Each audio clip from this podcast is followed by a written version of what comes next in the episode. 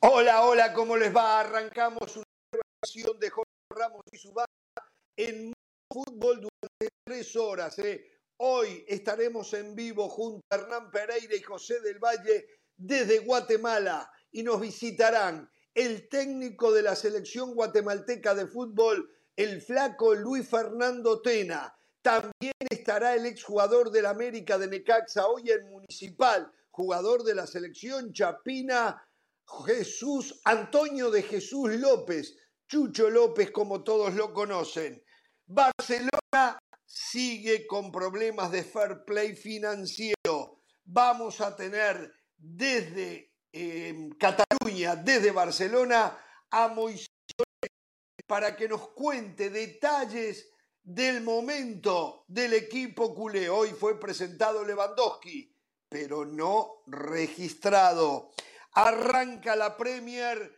Hoy están jugando Cristian Palas, Crystal Palas, perdón, no Cristian, Crystal Palas frente al Arsenal.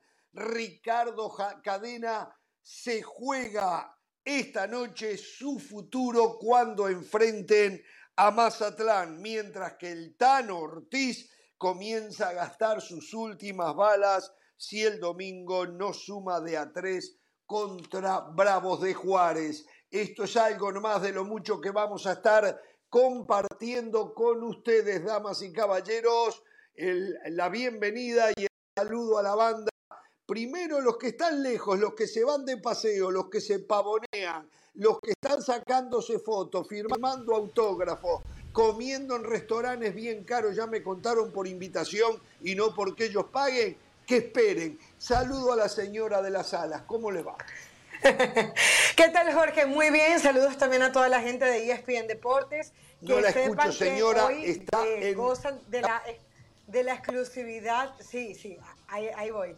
Eh, que sepan que hoy gozan de la exclusividad de Jorge Ramos y su banda pero que de lunes a viernes también estamos en ESPN Plus, así que por ahí nos pueden buscar, por ahí hay Bundesliga, ahí estábamos escuchando hace un ratito a nuestro compañero Ricky Ortiz, que también es parte de la banda, eh, hablando de esa goleada del Bayern de Múnich, ya golea al cinco goles por uno.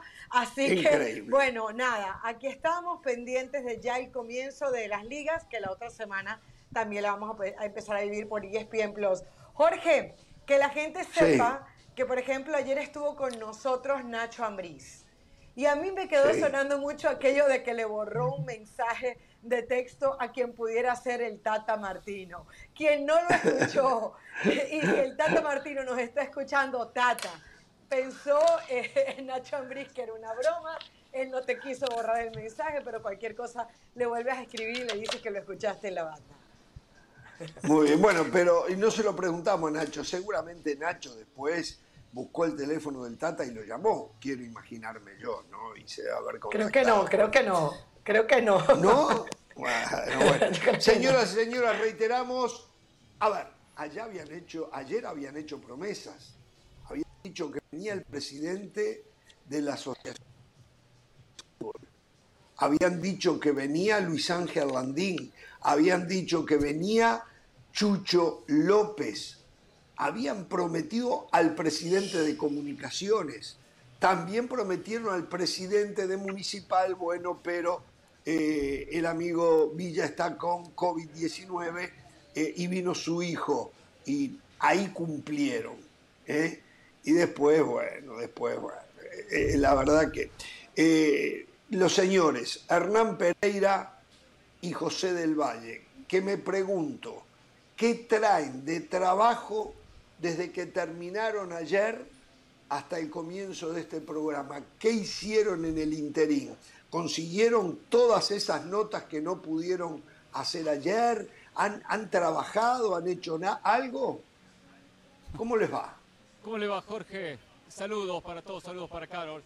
A ver, si trabajamos, la verdad que la pasé muy bien. Yo estoy pasando muy, pero muy bien. Estoy disfrutando, ah, disfruto esto. Disfruto esto, le agradezco a la empresa por confiar en uno y por darme la oportunidad de estar aquí en Guatemala. Yo la paso bien porque respiro fútbol. Cualquier lugar que vaya, respiro fútbol. Las notas vamos a ver si las podemos concretar o no. Sé que tenemos revancha con José. Tengo fe en que hoy vamos a tener un mejor segundo tiempo en comparación al partido de ayer o al programa de ayer. Eh, pero bueno, la verdad que la pasamos bien Tena viene en camino, supuestamente. Chucho López va a estar con nosotros.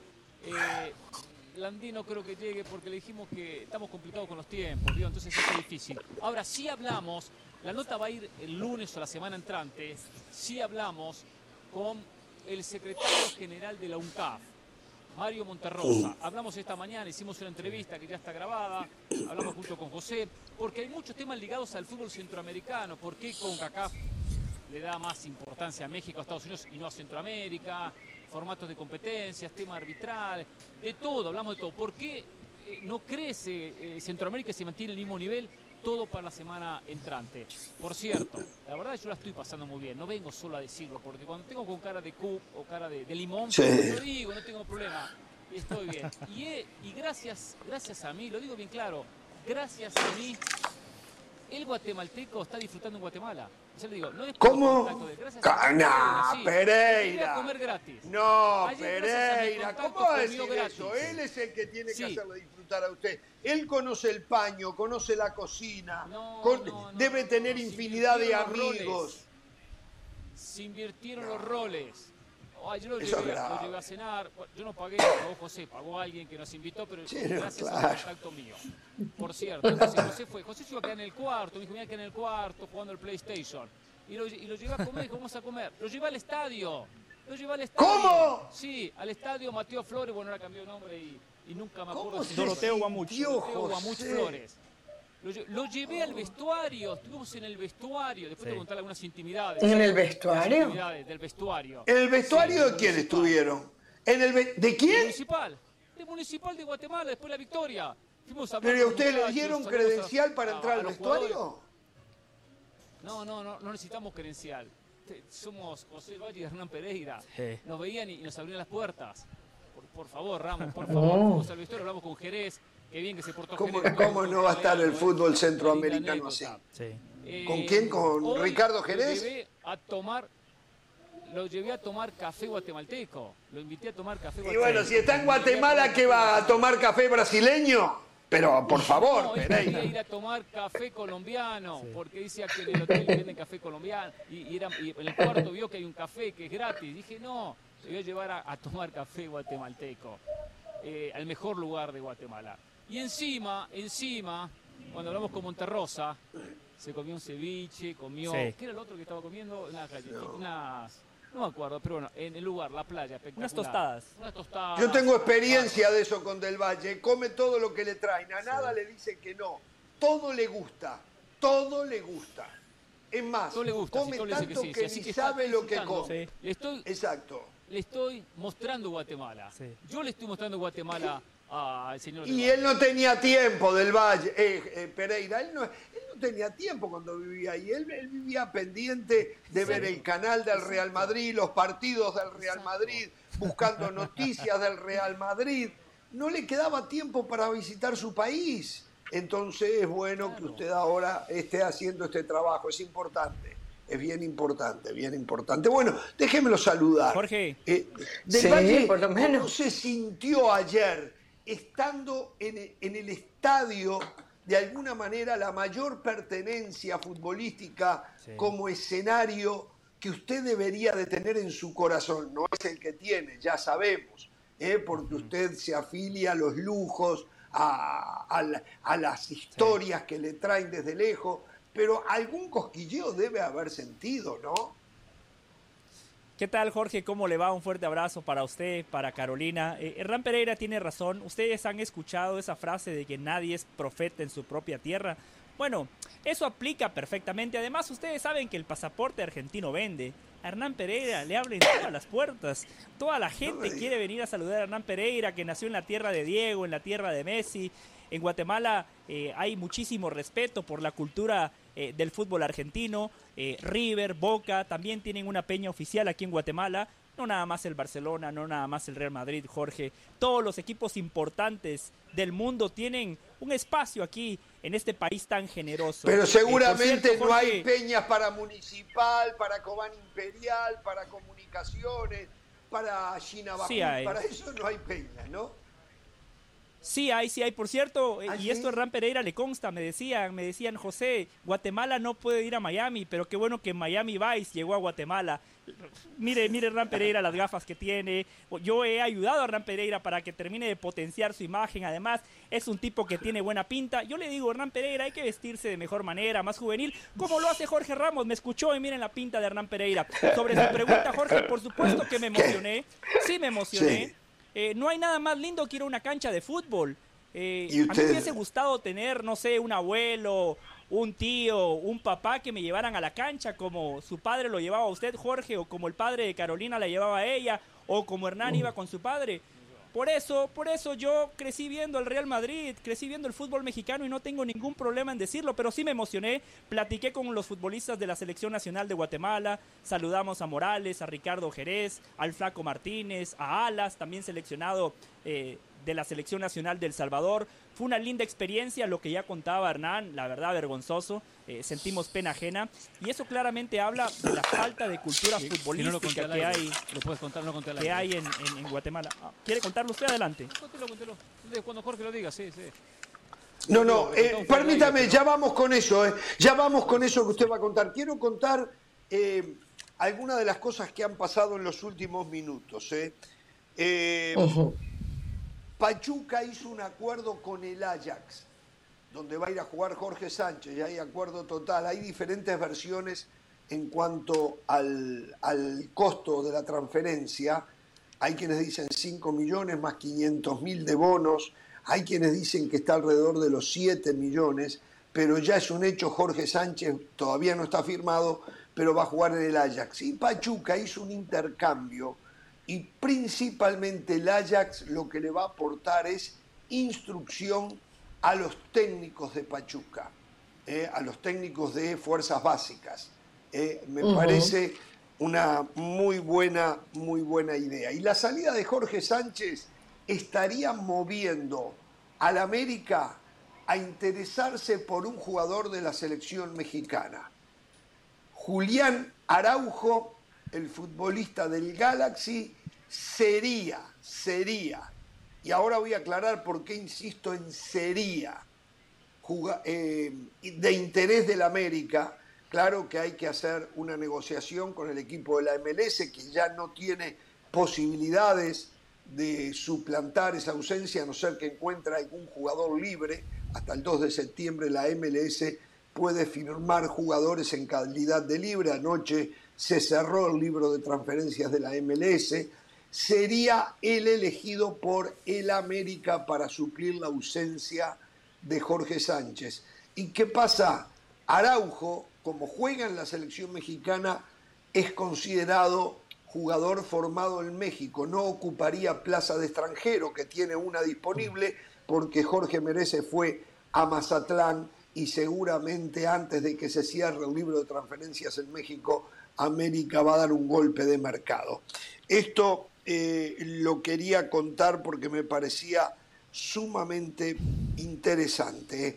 Eh, Espero que los vayamos. directivos del América para buscar refuerzos no hagan lo que hizo Peláez. Más adelante lo explico. Una vergüenza.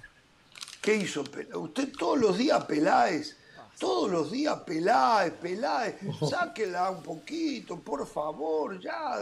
Se- Pobre, pobre Ricardo, ya no, no siente la cantidad, sino lo tupido que usted le pega, ¿eh? Qué bárbaro. Bueno, a ver, cuéntenos un poquito, porque espero que llegue en cualquier momento Luis Fernando Tena para hablarnos de este proceso eh, al frente de la selección chapina. Lo escucho, Pereira.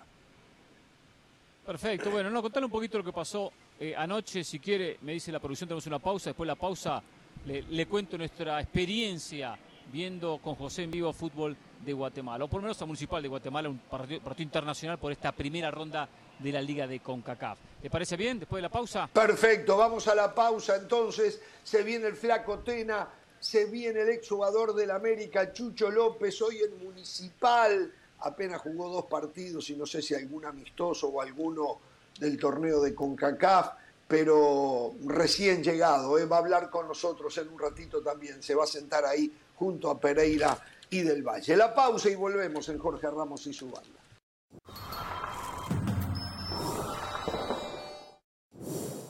La editorial del día es traída a ustedes por State Farm. Como un buen vecino, State Farm está ahí. Seguimos en Jorge Ramos y su banda y les recordamos que toda la pasión de la liga se vive exclusivamente por ESPN Plus. A partir del próximo 12 de agosto, todo el fútbol español vuelve a la pantalla de ESPN. Suscríbase ya a ESPN Plus. Por ahora hacemos una pausa, pero ya volvemos con más aquí en Jorge Ramos y su banda.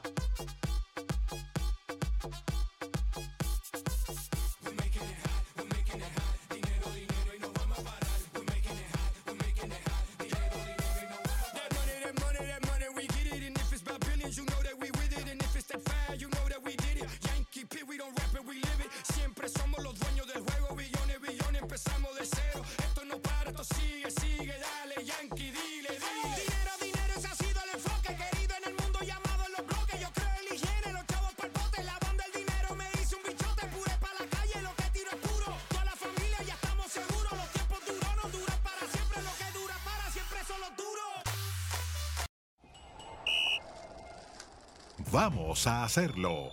Es presentado por The Home Depot. Haces más, logras más.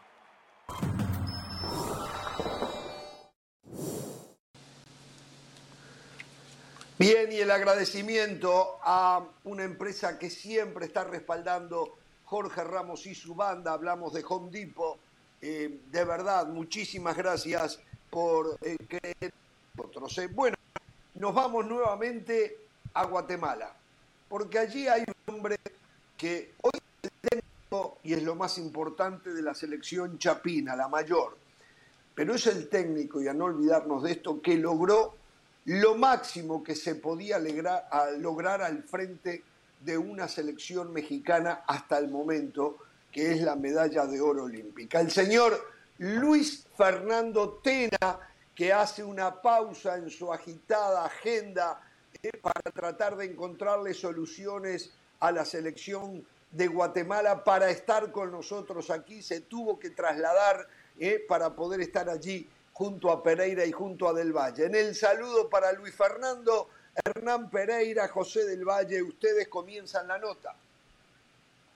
Perfecto, Jorge, mejor presentación que la que hizo Jorge no tenemos para Luis Fernando, que no estamos seguros que no se iba a fallar, que iba a aparecer y por supuesto eh, eh, estar conversando con nosotros sobre esta actualidad de Guatemala y también, ¿por qué no?, de lo que está pasando y lo que pasó y lo que vivió con la selección mexicana. Primero el saludo el agradecimiento, Luis Fernando, ¿cómo le va? Qué placer tenerlo por acá y gracias por darnos estos minutos. No, al contrario, Hernán, José, don Jorge, eh, un saludo, qué bueno que, se acuerdan de los cuates, qué bueno que vienen por acá a, saludarnos, siempre, siempre dispuestos, sabemos la, la gran audiencia que tienen ustedes y a nosotros nos ayuda mucho esto a, comunicarnos con, la gente de aquí de Guatemala y con los muchos que hay en, los Estados Unidos para, para tener eh, un, mayor nexo con todos ellos. A ver, Luis Fernando, comenzamos un poquito con el presente. Tema, tema Guatemala. Bueno, ¿cómo han sido los primeros meses al frente de la selección chapina? ¿Qué conclusiones saca? ¿Qué le ha parecido? ¿Encontró lo que esperaba? ¿Encontró más? ¿Encontró menos? ¿Encontró el nivel de los jugadores? ¿Qué conclusiones tras estos primeros meses como técnico de la selección? Muy agradables estos siete meses que, llevamos aquí. Eh, primero encuentro una ciudad muy bonita, muy moderna, no, la esperaba yo así, la verdad que es una ciudad que, ha crecido mucho. Encuentro gente amable, gente de buen humor, eh, gente respetuosa, gente contenta. Eh, hago mucho énfasis en esto porque en México no estamos así, en México estamos peleados unos con otros y mal humor y mucho desempleo. Acá la gente está, de buen humor, gente amable y, se nota luego, luego.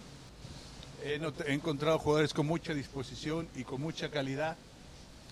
Sí esperaba una mejor infraestructura en cuanto a estadios, en cuanto a lugares de entrenamiento, para juveniles sobre todo, porque hay un déficit ahí en, en las fuerzas básicas, en la formación de jugadores que hay sí calidad técnica, pero les, falta más este, formación.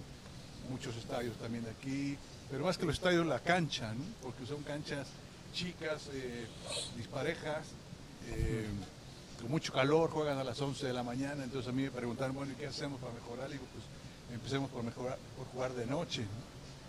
Entonces los Twitter, ya sabes, este, pues coopera para alumbrado porque no hay, entonces eh, sí falta esa estructura y sí creo que tenemos que buscar tener una liga que sea más rápida, que se ven juegos muy lentos, o la pelota pasa de un equipo a otro con mucha facilidad, porque es cancha angosta, porque es dispareja y porque juegan a 38 grados de temperatura, entonces se ven, juegos muy lentos, no en todos los estadios, pero en, la mayoría, pero en general muy contento, una, una directiva que, que tiene muchas ganas de hacer bien las cosas, que tiene, quiere hacer algo, la gente que está muy ilusionada con, con ir al Mundial del 2026, cosa que es muy motivante y a la vez nos, nos compromete, pero creo que es la gran oportunidad que tenemos para, para calificar al Mundial. En términos generales, muy contento en estos siete meses.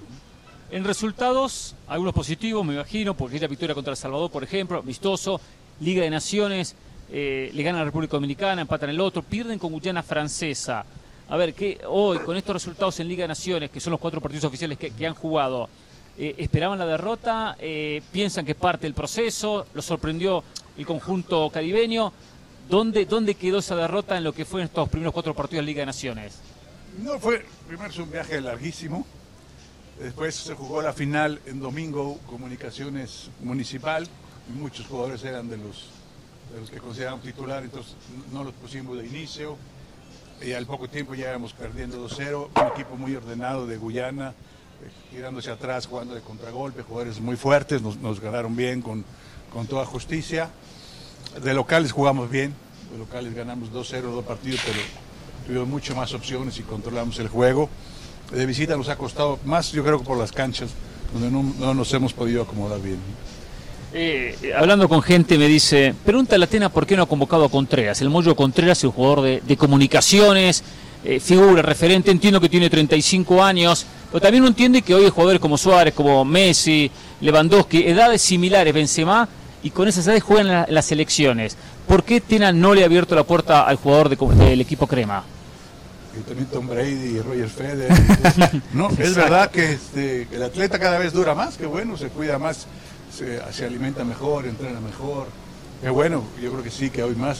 Pero sí lo hemos tenido siempre ahí eh, viéndolo a él y, y el otro día fui a, comimos un asado con, con Willy Coito, entrenador de comunicaciones, y yo le preguntaba por él y él me lo recomienda ampliamente, me dice, no, en cuanto a liderazgo, la calidad se le ve. Eh, claro, nosotros empezamos este, desconfiando porque tiene 36 años, ¿no?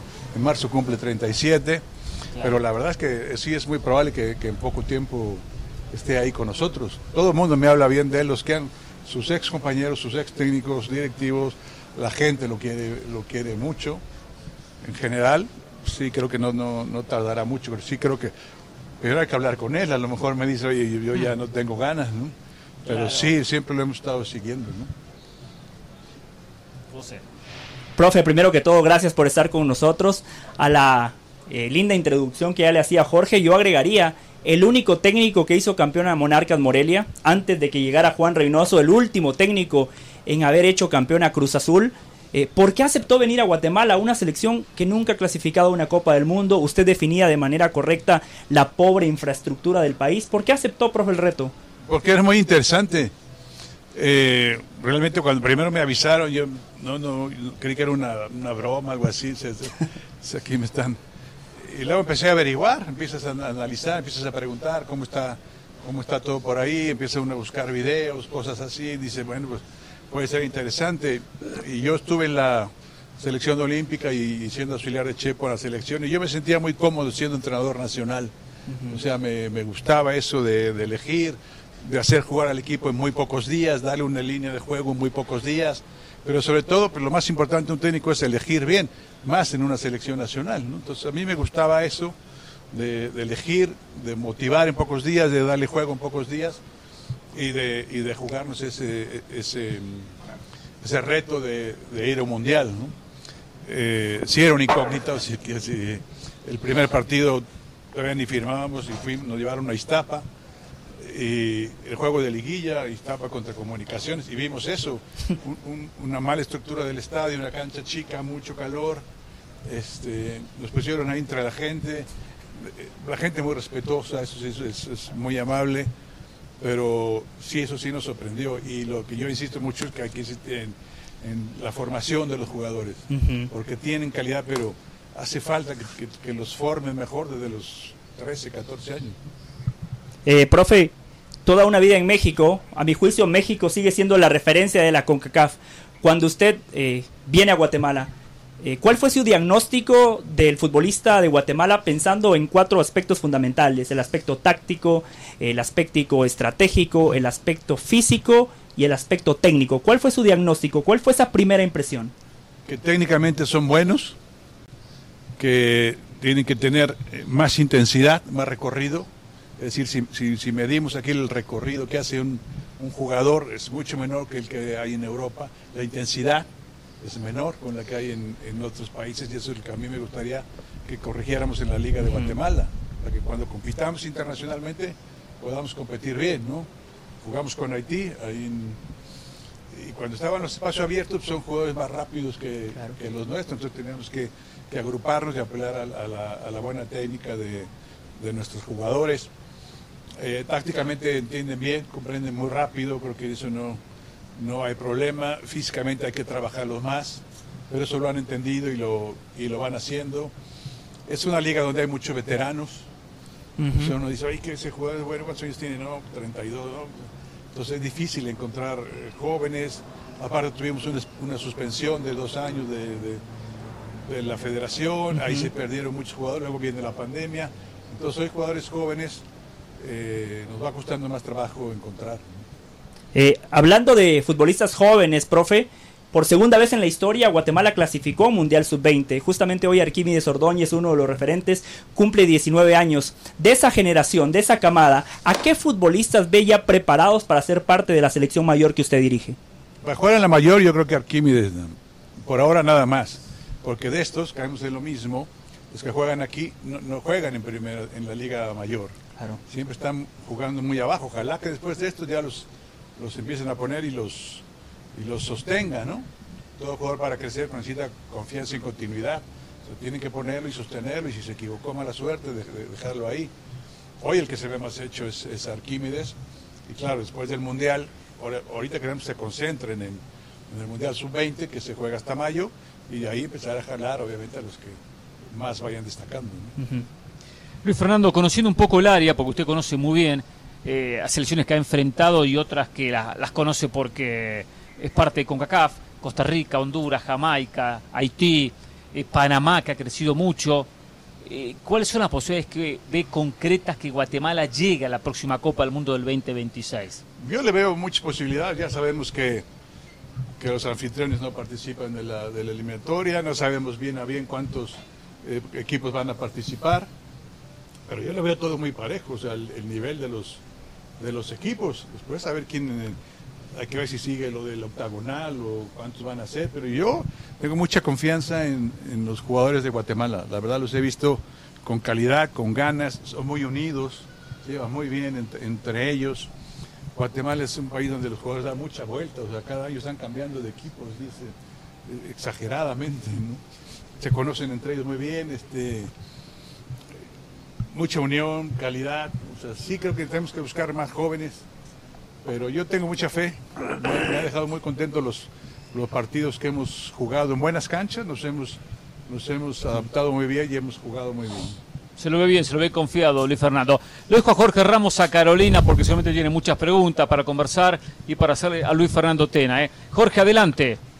Bien, eh, le doy la derecha a Carolina de la Sala para que haga sus preguntas y después nosotros podemos continuar. Adelante, Caro.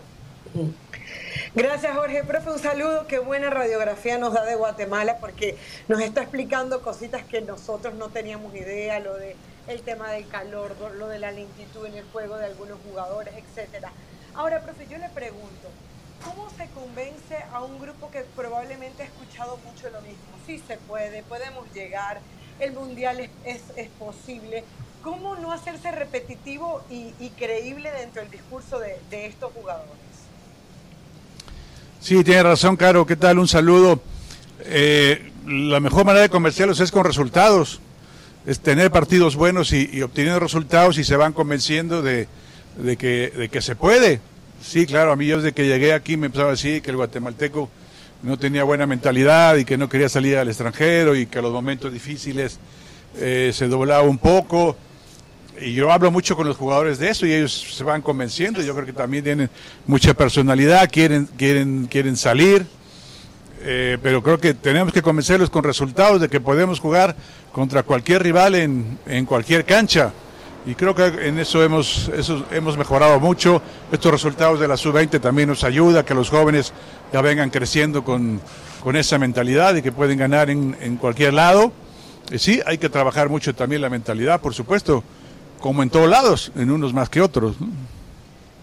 Y tiene el apoyo de los equipos, tiene el apoyo para mejorar esa infraestructura de la que nos hablaba hace un ratito, porque nos decía, bueno, los jugadores antes de ese partido contra Guyana Francesa tuvieron que jugar partidos de liga y uno entiende que debería ser flexible pensando en la selección nacional.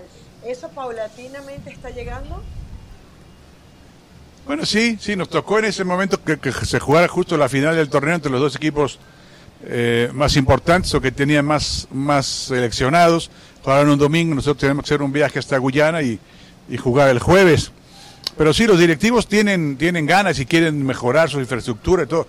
A algunos les falta el dinero, no, no todos tienen el dinero para, para mejorar los estadios o, o para poner alumbrados o, para tener este, una casa club de jóvenes y pagarles alimentación y educación, todo esto, pero el entusiasmo lo tienen y la Federación coopera y FIFA coopera y se busca sacar dinero.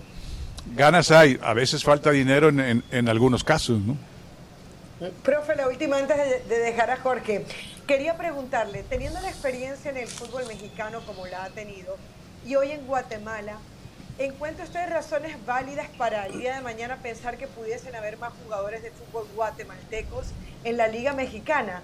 ¿Siente que de repente es una nacionalidad que no se, que no se eh, voltea a ver cuando de repente sí? ¿O todavía le falta para poder llegar a esa liga? No, yo creo que hay jugadores aquí que, que podrían jugar en, en México.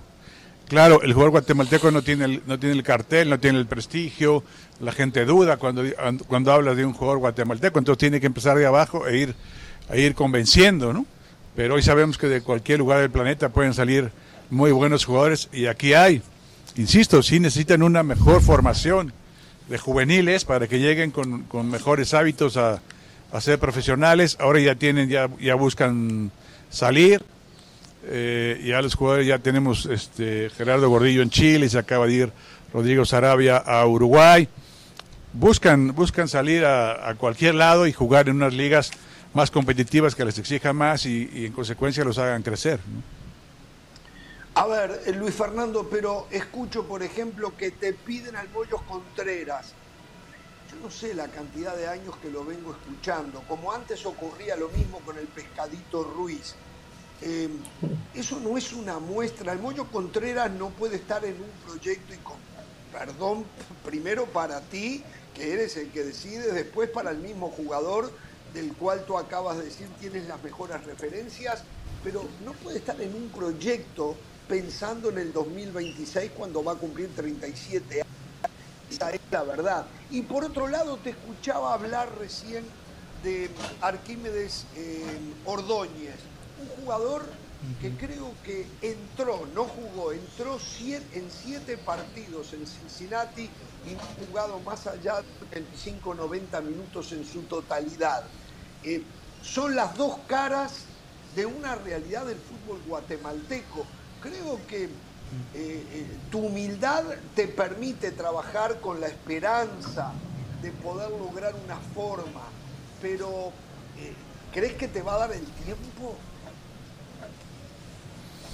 Eh, sí, obviamente hemos pensado lo, que usted dice, sí, el Moyo tiene 36 y en marzo cumple 37, y, y claro, uno piensa eh, que nos puede ayudar en, este, en los partidos que tenemos que jugar en marzo de la Nations League o en caso de calificar a la Copa Oro en el verano del 23, nos, nos puede ayudar a veces con un liderazgo fuera del campo y a veces, a veces jugando, pero sí, claro que nosotros tenemos que tener un ojo puesto en, la Liga de Naciones y en Copa Oro y el otro ojo puesto en, las eliminatorias mundialistas, que finalmente va a ser eh, lo más importante para nosotros. ¿no? Y sí, por eso estamos insistiendo en, buscar jugadores más jóvenes que, es, que, encuentren su mejor nivel en, el 2025, que se jugarán las, las eliminatorias. y sí, estamos ahí buscando jóvenes aquí y, buscamos jóvenes en Estados Unidos, por obviamente con raíces guatemaltecas. ¿no? Claro, eh, te iba a preguntar por eso, ¿se va a hacer algún campamento o se está haciendo algún campamento que nosotros desconocemos aquí en Estados Unidos con tantos ciudadanos guatemaltecos que seguro ya tiene, han tenido hijos acá y que pueden aportar, eh, en caso lo de Arquímedes, por ejemplo, eh, ¿ya han hecho algo o tienen planes para hacer un campamento y buscar a, chicos, a jóvenes, jugadores que puedan eh, mostrarse? Sí, ha habido, ha habido gente allá que nos, que nos reporta, sobre todo estuvieron buscando en la sub-20, Rafael Loredo y la Chula Gómez buscando jugadores para, para, esa, para esa edad, para ese torneo. Nuestra idea es mandar una persona permanente a los Estados Unidos que esté recorriendo todos los Estados Unidos y checando universidades y ligas y, todo tipo donde, donde jueguen fútbol y que esté permanente allá buscando jugadores pues, de todas las edades que, que tengan raíces guatemaltecas y así lo ha hecho El Salvador y así lo ha hecho en menor medida Costa Rica, pero eh, hay, hay, tengo entendido, aproximadamente unos 3 millones de, guatemaltecos o que nacieron ahí o que tienen la raíz y creo que nos pueden aportar muchos jugadores. Jorge, solo brevemente para sumar sobre ese punto, eh, Rubio Rubín, eh, que cumple las condiciones que pide Jorge, llegó, usted lo puso contra República Dominicana, marcó la diferencia, dos goles, Chucho López, anoche con Hernán fuimos al estadio, para el fútbol de Guatemala un lujo, un futbolista distinto, de buen pie, encarador, con personalidad, Aaron Herrera, de Real Soleil. Así que es justamente lo que propone Jorge, ¿no? Esos futbolistas le dan un salto de calidad al equipo. Muchísimo y provoca competencia aquí. Con Arquímedes Ordóñez, ¿has hablado, le has preguntado si está totalmente convencido de que quiere jugar por Guatemala? Porque él también podría acceder a jugar por Estados Unidos si lo convocaran. ¿Has tenido esa plática con él? Sí, sí, sí, él estuvo concentrado aquí con, con la sub-20, entrenó muchos, muchas veces con nosotros, con la selección mayor, se adaptó muy bien con los, con los jugadores de la mayor, con la sub-20, eh, vino su papá acá, eh, le enseñamos todo lo, que es la ciudad, lo que es los campos de entrenamiento, lo que es nuestro propósito, eh, y se ha sentido muy bien, se ha sentido muy a gusto, sí entiendo que todavía tiene la posibilidad de escoger a los, a los Estados Unidos, pero hasta ahora, hasta terminando el el torneo. Él está todavía pensando en, venir por Guatemala y en la fecha FIFA de septiembre lo vamos a, convocar a que juegue con, con nosotros. Jugaremos contra Colombia el 24 de septiembre en Nueva York y el 27 contra Honduras en, en Houston. Sí, son los dos próximos partidos. Una pregunta, desconozco, debería de saberlo. ¿Cuántos extranjeros por equipo se permite allí en Guatemala? Ah, ahorita son cinco los que, los que se permiten, no, cuatro, cuatro extranjeros. Los que se permiten acá en, Guatemala. Si utilizamos a México como referencia, creo que eh, es mucho mejor lo que pasa en Guatemala.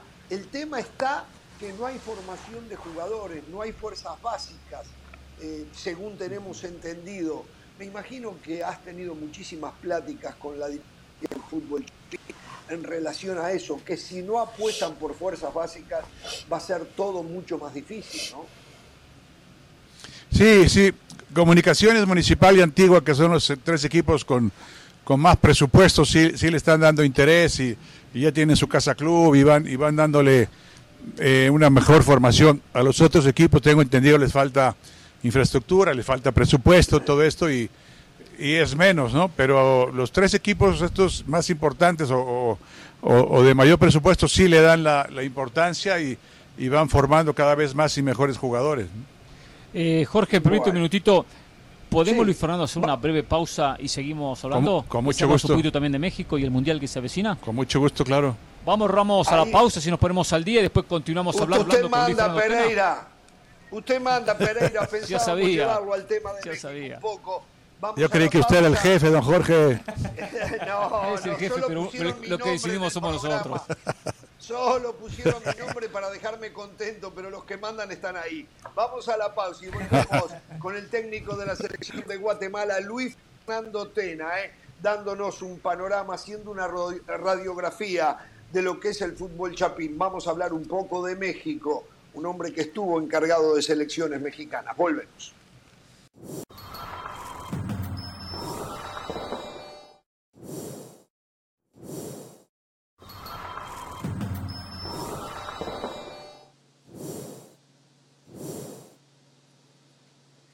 Bien, estamos de regreso y recién antes de la pausa, mientras tenemos estas vistas panorámicas de una hermosísima capital centroamericana como sin duda lo es Ciudad de Guatemala, ¿eh? muchísimo verde. Bueno, como todo Centroamérica, ¿no? Eh, es un sector eh, con mucho verde, cualquiera de los países lo tiene, pero la capital de Guatemala es recomendable para ir a visitarla. No solo la capital, ir a Antigua, por ejemplo, es algo espectacular. Pero volvamos al fútbol, que es de lo que podemos hablar un poquito y más aprovechando que tenemos a Luis Fernando Tena. Y antes de entrar en el tema México, eh, Luis Fernando, había un partido para octubre con Arabia Saudita, canceló. ¿Se va a buscar otro rival? Sí, yo he pedido jugar lo, más que se pueda. Obviamente los equipos calificados al Mundial están buscando algún sparring, por decirlo así. Nosotros estamos puestos para jugar. Ojalá que se pueda eh, abrir otra vez la posibilidad de, de, Arabia o, en cualquier lado, lo que, lo, que sea jugar. El problema es que no es fecha FIFA, ¿no? Octubre no es fecha Sí, no es fecha FIFA. Sí, no, fecha FIFA nada más en septiembre y después a, a buscar, pero hay voluntad de los equipos aquí de prestar a los jugadores para, para poder competir. Y regresando al otro tema, el clima de Guatemala también es extraordinario, es templadito todo el año. Sí, qué lindo, eh, qué lindo. Eh. Bueno, eh, una envidia. Acá es un calor, vivimos en el sur de la Florida, en la ciudad de Miami, y más o menos oscila en la sensación térmica alrededor de los 100, 103 grados todos los días para que la gente, y con 100% de humedad, ¿no? Para que la gente pueda tener una idea. Vayamos al fútbol, Luis Fernando. Eh, ¿Estás dolido porque no apareció una oportunidad en el fútbol mexicano y cada vez son más los técnicos extranjeros y menos los mexicanos? No, en general dolido no, sí, sí es algo que, me molesta porque es una forma de, decir, a ver, ustedes mexicanos no sirven, ¿no? Y, traen y traen, y traen eh, técnicos extranjeros. A mí me gustaría que, que le diera más oportunidad a jóvenes y que los sostengan, no, no los quiten eh, tan rápido, pierden dos, tres partidos y ya los están quitando, hay que darle más oportunidad a, los entrenadores mexicanos. Yo ya he dirigido muchos años, don Jorge, ya estoy, para mí dirigir una selección me cayó perfecto, estoy muy contento aquí. Este, sí, tengo que confesar que estoy con, estaré siempre con, con la frustración de no haber dirigido a la, a la selección mayor de México, que obviamente yo tuve la ilusión desde que empecé a dirigir allá por 1995. Pero lo entiendo y sé que esto es parte del fútbol y se gana y se pierde y, aciertas y fallas. Pero sí es algo que, que, duele, que molesta que haya tan pocos técnicos mexicanos en, nuestra liga, ¿no? Creo que deberían tener más oportunidad, ¿no? Digo, después de haber conseguido el oro olímpico en Londres, que no te hayan dado la selección mayor, dijiste, bueno, después de esto apago y me voy, porque después de conseguir lo mayor en la historia eh, del fútbol mexicano como premio que fuese oro olímpico y no tener la oportunidad en la mayor tan pronto se abriera ella, eh, no había más nada para hacer, ¿no? Sí, sí, pues quedo, sí, quedo con esa frustración, de repente se dan las cosas, de repente no eh, no nos fue bien en ese eliminatorio del 2013, entonces salimos todos juntos y luego pues, se dan circunstancias, a veces encajan, a veces no, pero, pero bueno, aquí estamos. Como cosa curiosa, el próximo jueves se cumplen 10 años del triunfo en Wembley, de esa medalla de oro, que como, como nos pasa la vida, que ni, que ni cuenta nos damos, y esos jugadores eh, que fueron brillantes ahí en Wembley y hoy están cumpliendo 33 años. Unos le ha ido muy bien, otros, otros menos. ¿Tiene algún grupo de WhatsApp o algo que se comunican entre ustedes para recordar ese evento? Sí, sí, bueno, últimamente lo, lo formaron precisamente por eso, porque se venían estos 10 años y ahora sí tenemos un grupo de, WhatsApp ahí donde estamos siempre eh, bromeando y siguiéndonos la huella y todo esto. Qué bien, qué bien. Adelante, Pereira. Perfecto. A ver, eh, se acerca la Copa del Mundo, se acerca el Mundial, no en general, y después metemos un poquito el tema México. Eh, ¿qué, piensa el Mundial? Hablando, por ejemplo, del tema candidatos. ¿Cómo ve esta Copa del Mundo para Qatar? ¿Vuelve, ¿Volverá América finalmente? ¿Se quedará en Europa? ¿A quiénes ves como favoritos? siempre, siempre es muy interesante y siempre hay los candidatos de siempre como, como Brasil y Argentina que atraviesa un muy buen momento.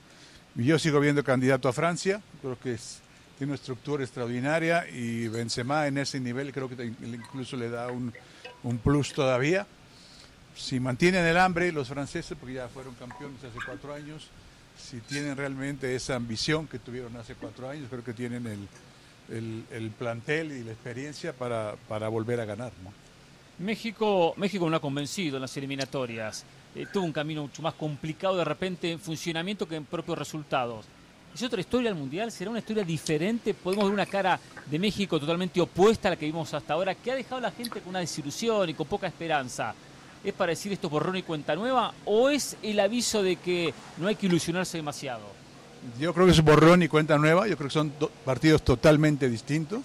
Ya no se juega con esa presión y la obligación de ganar, y de jugar de visita o de local. Sí, es verdad que no, no dimos buenos, buenos partidos y que Estados Unidos y Canadá incluso se, se veía mejor que nosotros. Pero yo creo que el Mundial es otra cosa.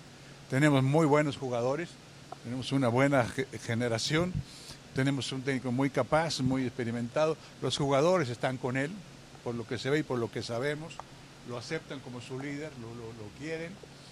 Eh, ojalá que Raúl Jiménez levante, creo que eso sería vital para, para, encontrar el gol. Eh, porque, por ejemplo, está el Chucky, que es, que es garantía de, que, va a ser. Yo creo que hace un año en la Olimpiada en Tokio el equipo jugó muy bien, con muchos jugadores jóvenes.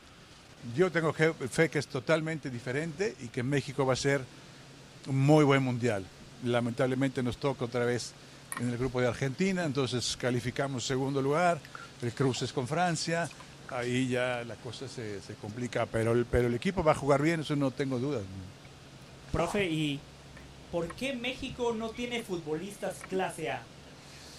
Híjole, porque está faltando algo para, para dar ese brinco, tanto en la formación como para que se vayan a Europa más, más temprano, como fue el caso de Raúl, que salió joven y se fue joven, no le fue bien, regresó, volvió a ir y, hace dos años tuvo un nivel espectacular, que ese es el, lo que necesitamos. Clase A entendemos que jueguen en Europa y en los mejores equipos, ¿no? Y sí, eh, Raúl y el Chucky eran nuestros mejores expositores, pero tenemos que seguir trabajando en la, en la formación de jugadores y que se vayan más jóvenes a Europa. Ahí es como van a crecer y alcanzar ese nivel. Profe, e, e, el tema Chicharito, Usted por su experiencia, ¿cómo lo manejaría? Un futbolista que puede sumar desde, desde lo futbolístico, porque es el gran goleador de la selección mexicana, pero se comenta que es un problema en el vestuario, que tiene mala relación con algunos referentes, que ha tenido problemas con el técnico, con los directivos. ¿Cómo se pone todo en la balanza? Eh, eh, ¿Apostamos por el grupo o apostamos por esa individualidad? Habrá que saber bien los que están adentro qué fue lo que pasó y qué, tanto lo quieren o qué tanto realmente no lo quieren o si realmente lo odian o, es, mucho el rechazo. Eh, se trataría de juntarlos a todos, a ver qué fue lo que pasó, es pues cosa de salvar. Él puede ayudar en la cancha, obviamente que sí. Eh, entonces, si hay cosas que salvar, hay, que juntar a los líderes, hablar con ellos y decir, bueno, aquí vamos todos, no, vamos a pedir que sean grandes amigos, nada más que sean buenos compañeros y que entrenen con todo y que jueguen con todo. Se trata de, de limar todo eso, ¿no? Entonces nos quedamos con el ejemplo y, eh, del 2006 que no llevaron a Cuauhtémoc Blanco por, casos similares cuando y, cuando empezó el tiempo extra México-Alemania en los cuartos de final, octavos de final, yo estaba viendo por televisión y decía cómo me gustaría que ahorita entrara Cuauhtémoc Blanco a jugar. Se necesita, puede, puede ser de, de gran apoyo. Si se puede limar, tienen que intentarlo eh, caso de Salcedo, por ejemplo, que habla que es jugador especial, pero yo lo vi jugar un buen mundial en Rusia. Y lo vi discutir también con un, con un auxiliar del, del Tata, que porque no se había puesto las espinilleras o algo así, quizás, quizás esa discusión se pueda salvar y lo puedan llevar. O sea, hay que saber bien, bien a bien qué es lo que, lo que ha pasado, pero México no puede darse el lujo de estar dejando jugadores afuera por por cuestiones extracancha, hay que tratar de limarlos y de, y de corregir eso e ir al Mundial con los mejores. Carolina, Jorge. Carolina, adelante.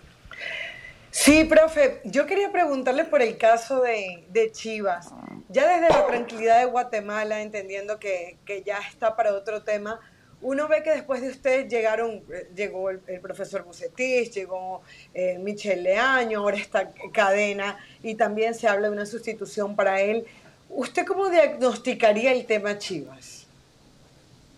Yo creo que le ha, faltado gol, una buena estructura. Eh, son buenos jugadores, son, son buenos profesionales, son, tienen un vestidor unido, juegan siempre con, muchas ganas, con mucha determinación. Les, les ha faltado el gol ha tenido mala suerte en la lesión de JJ eh, Macías. Creo que eso sería vital. Creo que tuvieron muy mala suerte en la lesión de Jesús Molina, que era un jugador vital en, su liderazgo, en su capitanía, en, el cabezazo en las dos áreas. Creo que también les, ha hecho falta.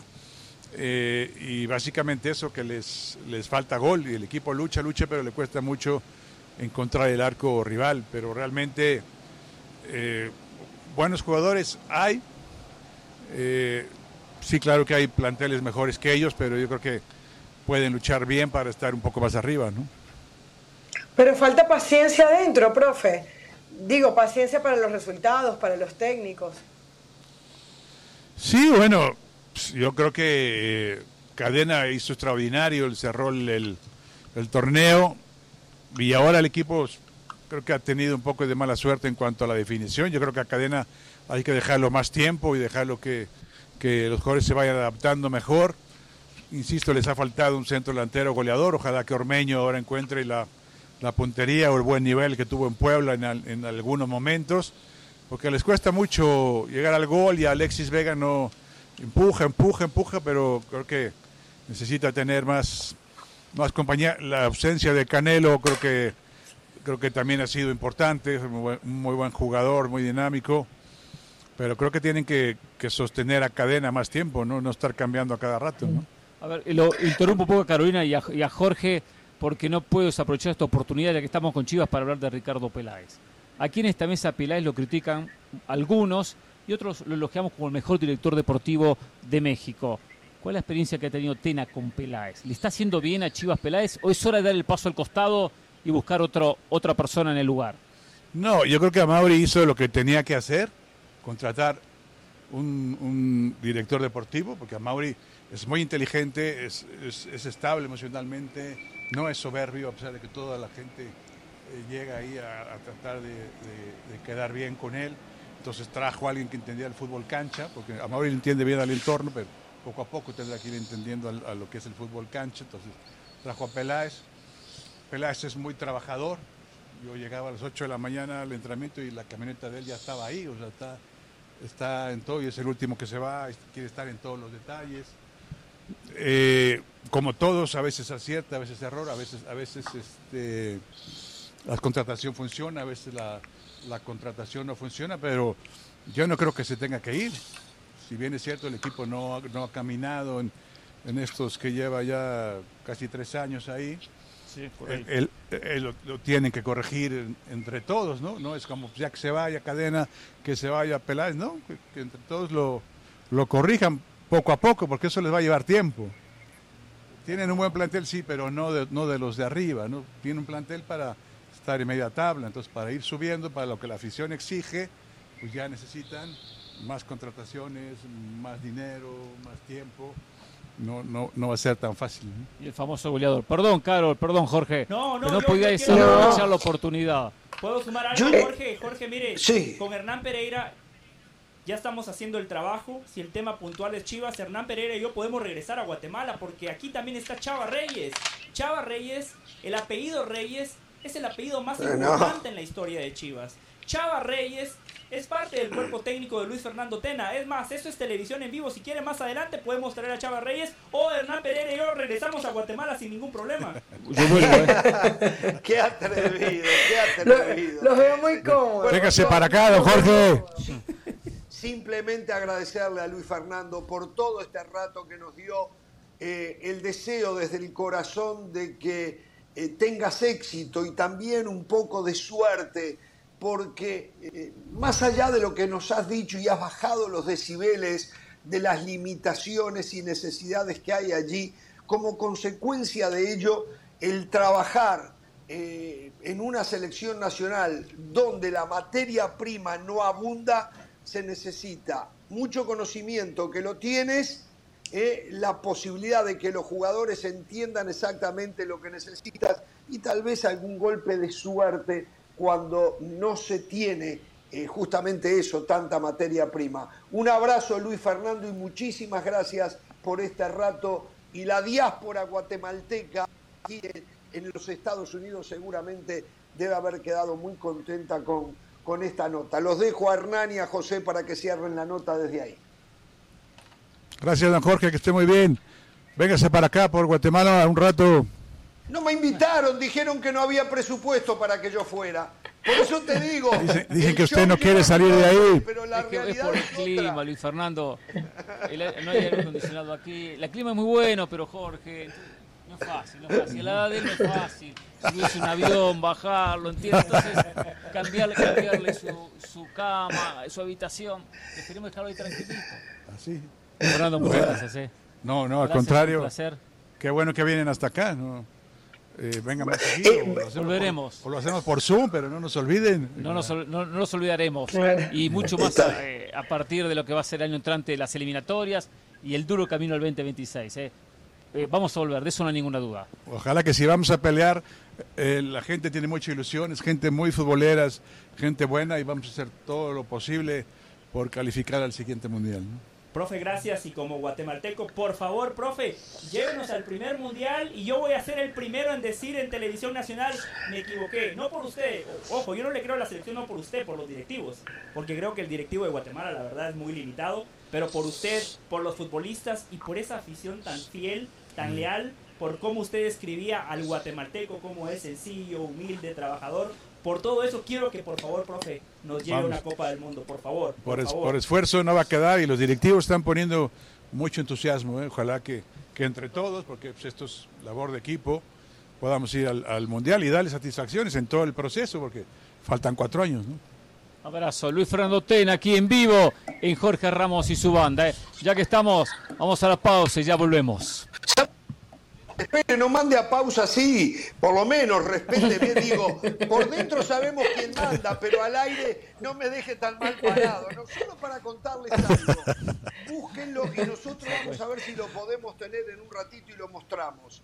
El amigo Roberto de arroba Rolmedo6192 nos hace llegar un golazo, pero un golazo de verdad de Orbelín Pineda en un amistoso frente a Lomonia Nicosia, supongo que es chipriota el equipo, pero qué golazo de Orbelín Pineda jugando para la EK. ¿eh? Mm. Eh, no sé si lo tuvo, sí lo tuvo, ¿no?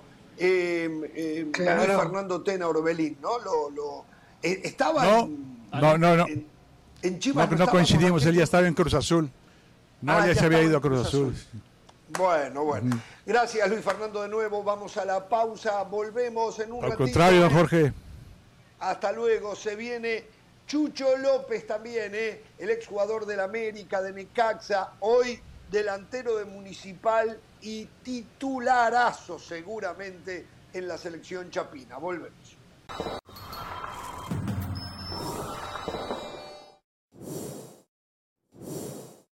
Más allá del juego hay algo en lo que todos vamos a coincidir. A todos nos gusta ganar. Por eso tienes que conocer los precios sorprendentemente bajos de seguro de auto de State Farm. Contacta a un agente llamando al 1-800 State Farm. Como un buen vecino, State Farm está ahí.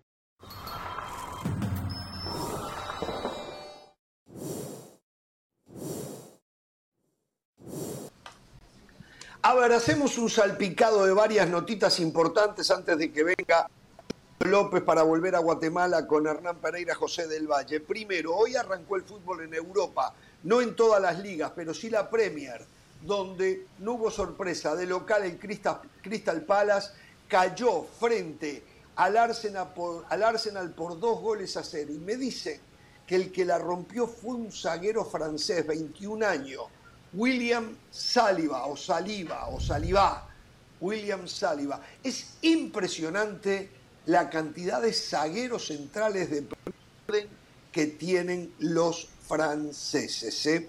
Eh, por otra parte, Jorge, Después, sí. Yo vi parte ver, de sí. ese partido. Lo de Gabriel Sí. Jesús muy bueno, moviéndose por toda la cancha, más allá de que no marcó gol. Martinelli, que es el que marca el primer gol italiano, extremo por Sí. izquierdo, muy bueno. eh, también moviéndose por todos lados. Ese primer gol del equipo de Arteta fue de, de, mm, eh, pelota quieta. Así que bueno, el Arsenal, por lo menos comenzando con el pie derecho, un equipo que ya viene mostrando cosas muy buenas, ahora con Gabriel Jesús. Bien, vamos a otro resultado. Primer gol de Sadio Mané en la Bundesliga. Y aquí hay una lectura para ser muy clara. Terminemos, cuando hablamos de ligas de referencia, de hablar de la Bundesliga. Hoy, el Bayern Múnich, ya sin Lewandowski, le ganó 6 a 1 al Eintracht. Frankfurt. O sea, el Eintracht Frankfurt, que es el 6 campeón a 1. de la UEFA Europa League. 6 Que va a jugar Sí. con el Real a Madrid. 1. Con Santos Borré de titular y con Alario de suplente. 6 a 1. Por favor, vamos a empezar a ubicar, vamos a empezar a ubicar a la Bundesliga en el nivel de Portugal, de Dinamarca. A esta altura la francesa está por encima. A esta altura, en mi opinión, la francesa está. Está el Dortmund. El Dortmund. Pero la francesa pasa lo mismo, ¿eh? Eh, La gana francesa pasa lo mismo, Ramos. Pero El- estas goleadas así, aún eh, le gana. A ver, porque Pero hoy el Eintracht 4-0 Frankfurt es el tercer Sí. equipo, diríamos, siendo campeón de la UEFA Europa League, el tercer equipo de la, de la Bundesliga. El tercer Sí, tercero, equipo de cuarto, Francia difícilmente pierda 6 a 1 frente al Paris Saint Germain. ¿eh? Sí, es- claro, sí. El Eintracht de Frankfurt está jugando con pañales, o sea, en el horizonte ve al Real Madrid, entonces ya arranca en condicionado. Sí. la- Bueno, pero mira dónde lo lleva usted. Bueno, señor, y atención, esta noticia en un rato se viene Moisés Llorens y vamos a aclarar esto. ¿eh? Hoy, Española ha rechazado los esfuerzos del Barcelona para registrar a sus nuevos jugadores. La liga le dijo, no los puedes registrar, no estás en condiciones. Esa es la gravedad del Barcelona. Hoy veía yo en la presentación de Robert Lewandowski la actitud de la porta, una actitud, eh, no sé si un poco exaltado, pero de alegría, que no me parece correcto para el presidente de un equipo de la trascendencia de Barcelona. Insisto, hay algo adentro de todo este movimiento de Barcelona que a mí no me termina de cerrar. Estoy convencido que los van a registrar, yo no tengo duda de eso. Ya se habla que van a hacer una cuarta palanca, por Dios, qué futuro. ¿eh?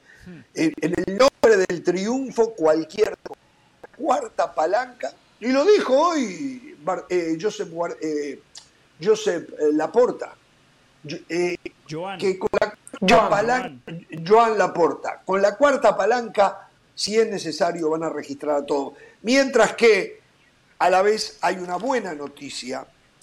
Eh, hoy Redknapp, aquel que dirigía al Tottenham, habló públicamente y dijo que tiene información de las altas esferas del Manchester United que le dijeron que Frankie de Jong está decidido a irse al Chelsea.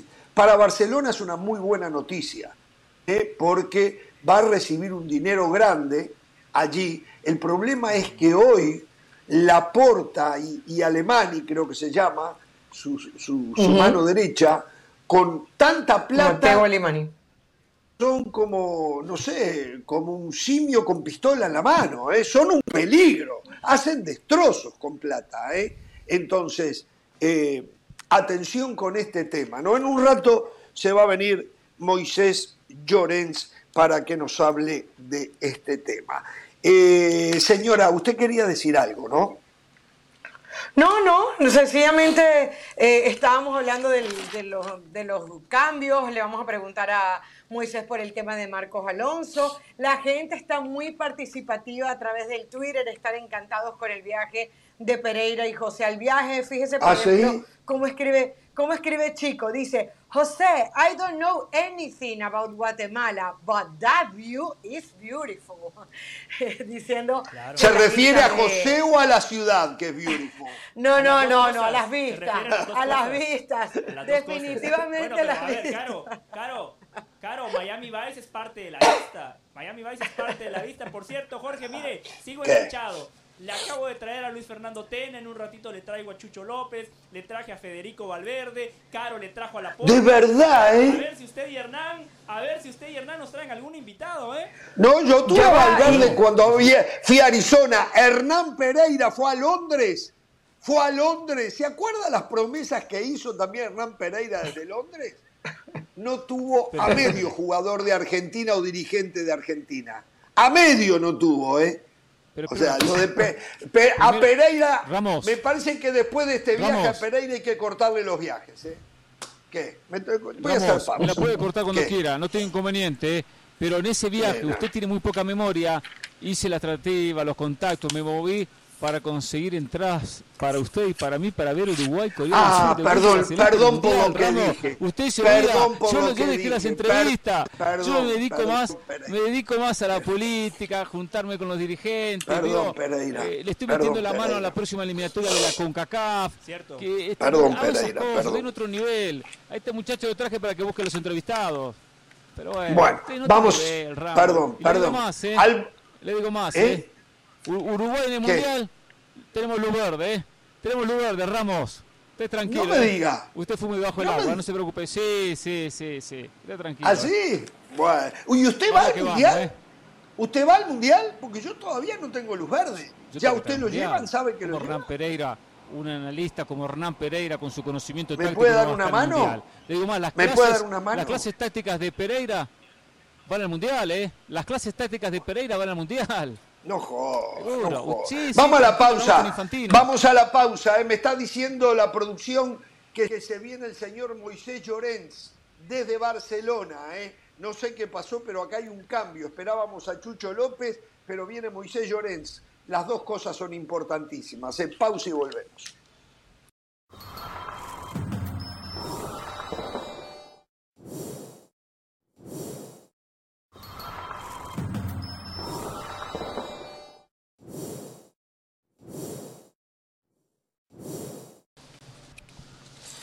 Bien, volvemos.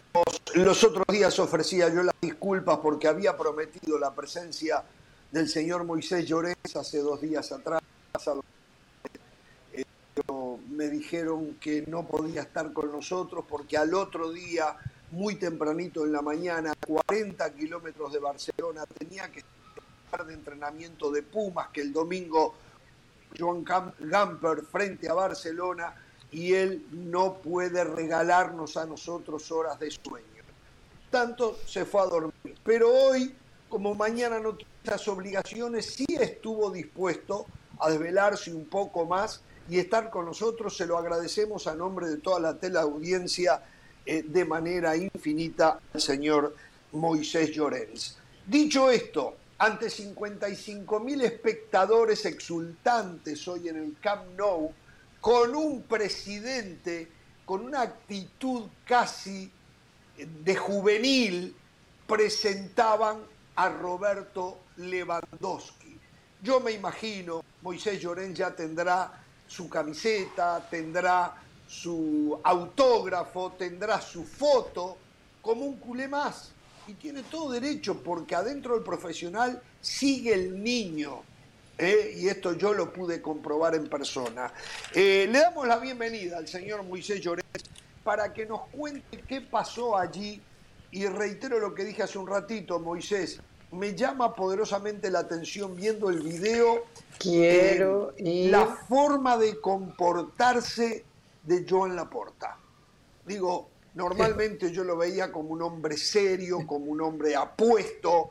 eh, hoy lo veo que ha perdido Quiero su ir figura, a- lo vi bailando en las calles eh, de Las Vegas, o sea, ha cambiado y sin embargo parece tener eh, un problema enorme adentro del club. La liga le rechazó el registro de los jugadores porque no cumple con el fair play financiero. Tengo una confusión enorme en lo que pasa dentro del Barcelona. ¿Cómo le va, Moisés? Pasión, determinación y constancia es lo que te hace campeón y mantiene tu actitud de ride or die baby. eBay Motors tiene lo que necesitas para darle mantenimiento a tu vehículo y para llegar hasta el rendimiento máximo. Desde sobrealimentadores, sistemas de sonido, tubos de escape, luces LED y más. Si buscas velocidad, potencia o estilo, lo encontrarás todo en eBay Motors. Con más de 122 millones de piezas, siempre encontrarás justo lo que buscas. Y con Guaranteed Fit de eBay, tienes la garantía de que tu pieza quede perfectamente a la primera o se te devuelve tu dinero. Porque con eBay Motors, quemas llantas y no tu dinero. Con las piezas que buscas, a los precios que quieres, tu auto se convertirá en el MVP que te dará el triunfo. eBay Motors. ebaymotors.com. Solo para artículos elegibles se aplican restricciones. Que quiere ir a Guatemala, eso es lo que dice. Quiero ir a Guatemala. Quiero ir Exacto, a ni más ni menos. Quiero, ir a Guatemala, quiero ir al pueblo de José del Valle. Quiero ver. No, si no han Guatemala. ido. No han No ido al pueblo. ¿Saben lo, ¿Saben lo que no quiere José del Valle? Que lo vayan a confundir como hincha de Chinabajul. Entonces Uy. dice, no, mejor no voy, porque van a empezar a decir, no, sí, dejé al Real Madrid por el Chinabajul. Porque Sí, decidió sí, sí, sí. no ir a Huehuetenango, ¿eh? Decidió no Sí, ir. sí, sí, es decidió verdad. no ir. Es verdad. Claro. Bueno, ¿cómo estáis? Saludos desde, desde Barcelona. Déjame que te diga de entrada que no, no, que mañana a las 7 de la mañana vuelvo a estar convocado en la, eh, a las 8 de la mañana, hora local, En la sesión de entrenamiento de los Pumas en el centro de alto rendimiento. Media hora antes, media hora antes, siete y media, cuando salga el equipo de los Pumas, dirección a San Cugat, estaremos preparados, si todo va bien y Dios quiere, para hacer una conexión con el con Sport Center, el Sport Center de medianoche, para explicar la salida de los futbolistas de Pumas, eh, dirección a la última sesión de entrenamiento previa al partido de mañana, del partido del domingo, perdona, ante, eh, ante el Barça en el Camp Nou. Va a haber Sí, sí, sí, sí, evidentemente que va a haber muchos turistas, lógicamente. Este tipo de partidos está hecho para los turistas. Está no, hecho no nos vamos a engañar. es decir, el aficionado del Barça sí que hace, no va. sí que, sí que hace muchos años, muchos, muchos años, el, bar, el, el trofeo Joan Gamper, en vez de ser eh, a, partido, era un cuadrangular, duraba dos días, habían dos semifinales, dos partidos un día y los ganadores jugaban eh, al día siguiente el, partido definitivo. Eh, entonces era diferente, lógicamente no había tanto turismo, era un partido más para el socio del Barça, la presentación del equipo, se hacía una, fiesta de presentación de los jugadores y que eso creo que también el domingo se va a hacer, pero lógicamente con la globalización eh, eh, que vive el mundo en todos los sentidos y evidentemente también en el sentido del negocio del deporte, pues van a haber muchos turistas. Eh, va a haber una muy buena entrada en el, en el estadio de Azulgrana el próximo domingo. Pumas, que va a, va a también tener hinchada en la grada y me- me comentaban hoy que cerca de 200, 300 personas van a volar desde México para ver el partido. También gente de Pumas que vive en Europa se va a acercar hasta Barcelona para estar presentes en el Que choque. esos son Por lo tanto, esperemos, esperemos que sea... Bueno, que son gente... Hmm, Son hinchas y gente adinerada también, también te lo voy a decir, pero bueno. No, eh, entiendo, no es- no es Bien, verdad. Moisés. y, y con todo, y con todo, eh, bueno, esperemos que haya un muy buen ambiente en las gradas y se vea un gran partido sobre el terreno de juego. Bueno, a ver, cuénteme simplemente para terminar con lo de Pumas. Eh, trato con algunos jugadores, con la delegación general. Eh, ¿Cuál es la expectativa de ellos? Un gran... Y lo digo con todo respeto, ¿eh? O estar allí, ser parte de la fiesta, sacarse una foto con estos jugadores de la primera línea del fútbol mundial. ¿Cómo lo ve? Lo de Dani Alves, ¿cómo lo ve? ¿Cómo lo vio a Dani? Bueno, de Dani Alves hoy, eh, fuentes, hemos podido hablar, gente majísima, la, la gente de, de Pumas, eh, muy atenta, al menos conmigo, una relación, bueno, lógicamente, una relación eh, muy, muy superficial. Y, hemos nosotros lo hemos ratos. puesto a ustedes en las marquesinas, ¿no verdad? De. México. y No, Estados no, pero quiero Unidos, decirte- Su presencia Sí, genera inmediatamente reacción positiva, Sí, ¿no? Pero más allá de eso, más allá de eso, futbolísticamente hablas eh, eh, poco porque, porque tampoco tienes mucho tiempo. Es decir, eh, eh, por ejemplo, sí que he podido compartir buenos ratos de fútbol y además eh, ratos larguitos para lo que son una concentración de un equipo con, con Desio, que fue futbolista que jugó en el Alavés, jugó en el Celta, en el Salamanca, futbolista argentino de Independiente, que llegó a España a, fin- a- a final de la década de los 90, principio del 2000, que fue una referencia en el centro del campo de aquel Alavés que jugó la final de la Copa de la UEFA ante el Liverpool, que perdieron por 5-4. Eh, bueno, pues... Pero ¿y qué tiene que ver eso con Puma? bueno, pues que es eh, eh, eh, Desio es el segundo entrenador de Pumas. Si, El parte si te de parece cuerpo bien, ¿eh? Si no, si, si no, no, si no, no hablamos con él. Junto Hablamos con con, otro, si Lilini. te parece, ¿me entiendes? Ah, En la mano derecha de Lilini es Desio. Pero bueno, eh, eh, a- a- ahí, ahí te la dejo, no sé. Y, y- y- hablando bueno, con Desio, yo expuesto. Sí. no, y, y hablando con hablando hab- hablando con Desio y hablando con con Gaby, que es eh, el, el- el tercer entrenador del equipo, la, la otra mano de, de Lilini, bueno, pues ellos dicen que atrás no se pueden meter, que, que el Barça ya los empujará para meterse atrás, que ellos quieren salir pues a- a presentar, a dar una buena imagen, a disfrutar, pero tampoco a, regalarse, ¿me entiendes? Tampoco quieren salir a, eh, eh, a estar despistados, a pensar en qué camiseta voy a pedir, a quién voy a, qué, qué foto me voy a hacer. No, ellos saben que la imagen, eh, que el foco futbolístico a nivel amistoso el domingo va a estar en Barcelona y, que el Barça de entrada va a salir con el mejor equipo posible. Si no hay lesiones en la sesión de mañana, yo creo que Xavi Hernández va a poner un equipo muy, muy similar al que se estrene por E ESPN Plus en la Liga el próximo día 13 ante el Rayo Vallecano. Eh, yo creo que de los 11 que van a jugar, 9 van a ser titulares ante, el equipo madrileño el día 13. Y con todo, pues, pues se presenta una oportunidad histórica bonita eh, eh, eh, e histórica para, para, para los Pumas de, de jugar un buen partido en el Camp Nou, que pueden perder, sí, al igual que pueden ganar, pero sobre todo de lo que se trata es de que lo que han practicado estos días en Barcelona lo lleven a cabo y que intentar no salir goleados, lógicamente. Bien, vayamos a otro tema porque se viene un debate de la noticia eh, que a veces sabemos es de la manera que se va a solucionar. Hoy la liga rechazó el, el intento de registro de los nuevos jugadores del Barça porque siguen sin cumplir con el fair play financiero. Eh, ¿Cuál es la situación? ¿Cómo está la salida? Recién yo hablaba, ya sabemos que Aspilicueta no llega. Recién yo hablaba, esto no sé si usted tiene esta información, que Frankie de Jong sí hace irse al Chelsea. Y esto lo acaba de decir eh, Redknapp, el ex director técnico del Tottenham, que en un medio de comunicación en Inglaterra dijo que desde las altas esferas del Manchester United le comentaron a él que Frankie de Jong ha dicho que acepta irse al Chelsea. ¿Esto usted lo sabía? No, no, no me bueno, consta. le digo, No Harry consta Redknapp y, de, lo declaró en Inglaterra de- esto. ¿eh?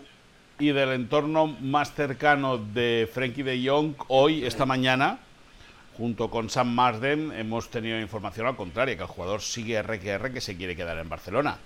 Es que Frankie de Jong Bueno. acaba de invertir 10 millones de euros en una casa, por cierto, muy cerca de aquí, en, en, Ah. en Castelldefels. Bueno, en, en- en el pueblo, pero, pero, pero eh, en la zona noble, en la zona de Messi y compañía, se ha gastado 10 millones de euros en una casa. Por lo tanto, eh, eh, eso no quiere decir que se vaya a quedar sí o sí, pero la información que nosotros tenemos a día de hoy, a día 5, hoy es día 5, ¿no? Sí, día 5 de, de agosto, a las Hasta las 12 de la 23:44 noche. de la noche, hora catalana, eh, es que eh, eh, eh, Frankie de Jong quiere, sigue con la idea de quedarse. Otra cosa es que lo consiga. Exacto. si Frankie de Jong se baja el sueldo, Joan Laporta está decidido a quedárselo. Voy a decirle una cosa y lo vamos a tratar en otro momento. ¿eh? Quiero, por un lado, reconocer a Laporta, a quien he criticado por este despilfarro de plata, reconocerle de lo estrictamente institucional lo que ha hecho con la reducción salarial, que seguramente le dará muchísimo beneficio, pero también el hostigamiento hacia los jugadores de Barcelona, yo, como hombre de libertades, no lo puedo aceptar. Y con De Jong principalmente. Han sido irrespetuosos absoluta y total. Hay un contrato firmado y lo que le han hecho a De Jong y algunos otros también, pero a De Jong puntualmente me parece lamentable y que esto No, es- Fispro, Mm. Fispro debería intervenir y no permitirse, ¿eh? pero sí, lo escucho. No, pero, pero escúchame, mira, eh, eh, el otro día cuando llegó Atlas a, a- Atlas, cuando llegaron los Pumas a, a Barcelona, eh, uno de los asistentes de Gabriel, uno de los asistentes de Lilini, me dijo, escucha, tú que- que- tengo que comprar una camiseta eh, con Lewandowski, ¿qué número crees que va a llevar? Y le dije, 9. Digo, no, te- no tengas ninguna duda. Y es ese 9 hasta Sí. ayer era propiedad Era de Memphis. Depay, y a Memphis Depay le han arrancado el dorsal. Es decir, Así. que es verdad que se están haciendo cosas feas. Ahora, a Muy lo que íbamos, muy que queda poco tiempo. A, a- a lo que íbamos que queda poco tiempo.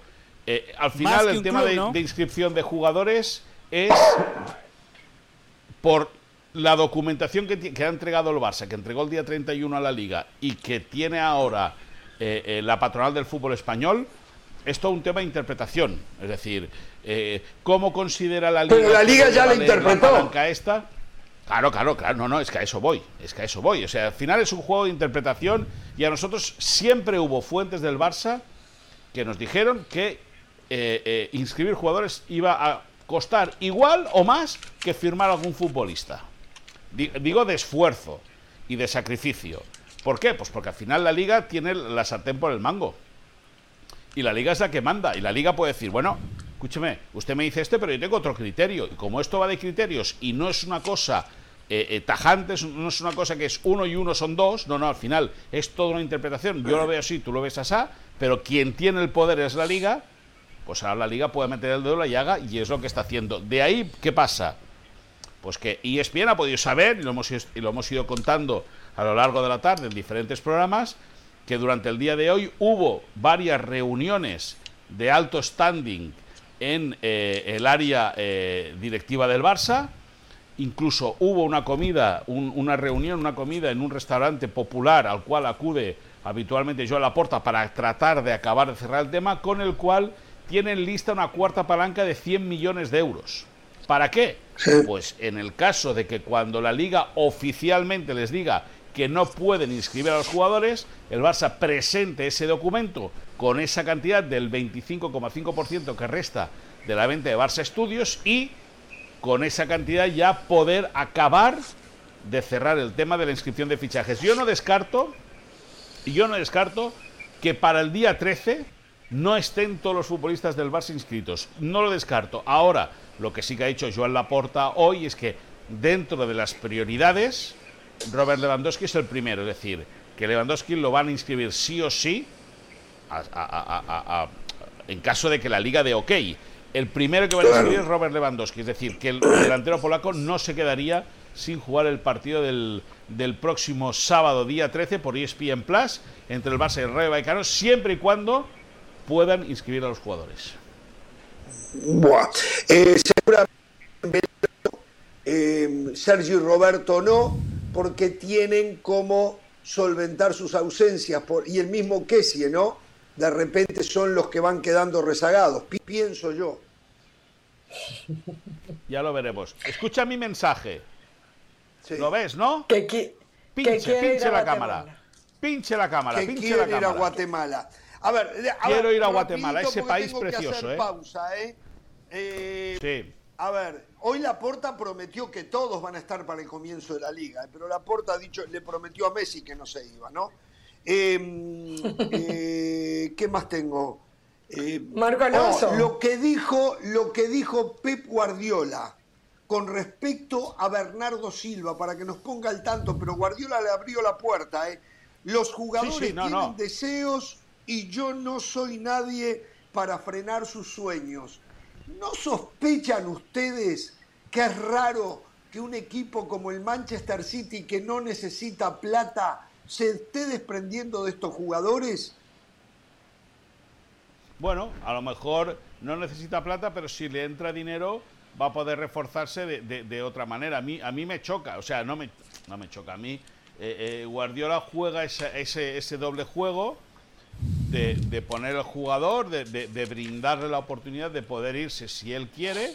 Y os digo que el lunes vamos a estar muy atentos a unas palabras de eh, Bernardo Silva en ESPN. Vamos a ver qué es lo que explica el, el futbolista portugués. Al lunes, ¿qué es una Eh, exclusiva de sí. Jorge Ramos y su banda No. para el lunes? No, no, no, yo no, yo no tengo exclusiva. No es, no es una exclusiva mía, por lo tanto yo no. Pero sí que creo que vamos a poder. Cuando salimos nosotros ya está de- publicado en todos De. Bernardo Silva. Bueno, a ver, aguánteme. Yo sí traigo aguánteme. exclusivas, Bueno, eh. Yo sí traigo ver, exclusivas. Le traje a Federico Valverde, a Nacho Ambriz, a Luis Fernando Tena, a Chucho López, a Gerardo Villa. No sé cómo eso puede pausa. Hernán Pereira. Hay que a ver, hacer a ver, pausa. permítame, muchachos, muchachos, le hago una propuesta. eh, eh, voy a actuar un poco de la porta, lo mismo que ha hecho con los jugadores. Aguánteme, tengo que hacer una pausa, volvemos y si no está Chucho López, usted va al aire. Si no, Ya está, ¿eh? le doy Chucho salida. López ya llegó, ¿eh? Le doy salida. Chucho López está por delante suyo, se lo digo claramente. ¿eh? Está bien. Bueno, es un poco de hostilidad lo que yo hago, pero bueno, la pausa, volvemos. Está un poco, está un poco radical contra mí últimamente, ¿eh?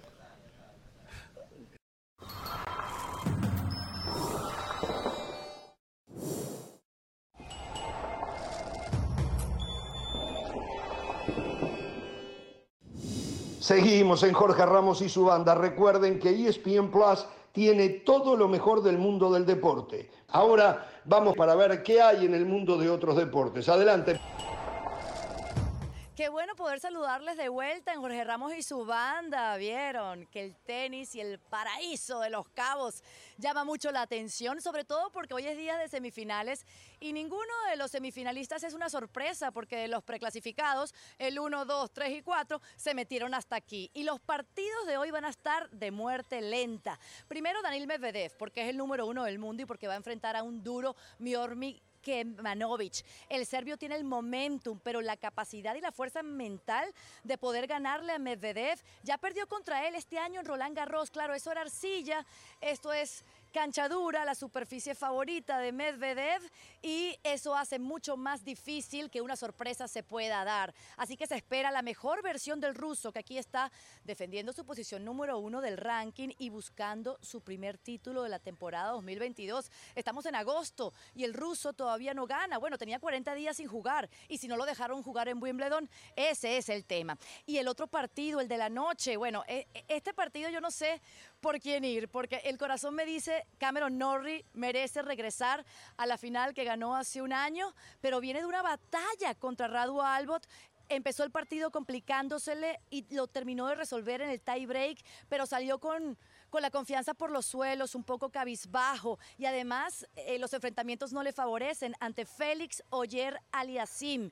El segundo preclasificado tiene todas las ganas de demostrar el carácter, la personalidad y la mentalidad que está imprimiendo en estas últimas semanas. Yo me imagino que va a ser un partidazo muy cerrado. Yo no sé a quién le va a beneficiar eso más, pero sin duda Cameron Norrie tiene que jugar su mejor partido, eh, de la experiencia para resolverlo. Así que les digo que esta noche va a ser a pedir de boca y, y yo les diré que el lunes habrá nuevo campeón del abierto. Si es que Félix Oyer Aliasim le arruina el sueño al británico. Les mando muchos besos y sí, sigo mandándole ondas y olas de calor hasta allá, hasta los estudios de Jorge Ramos y su banda.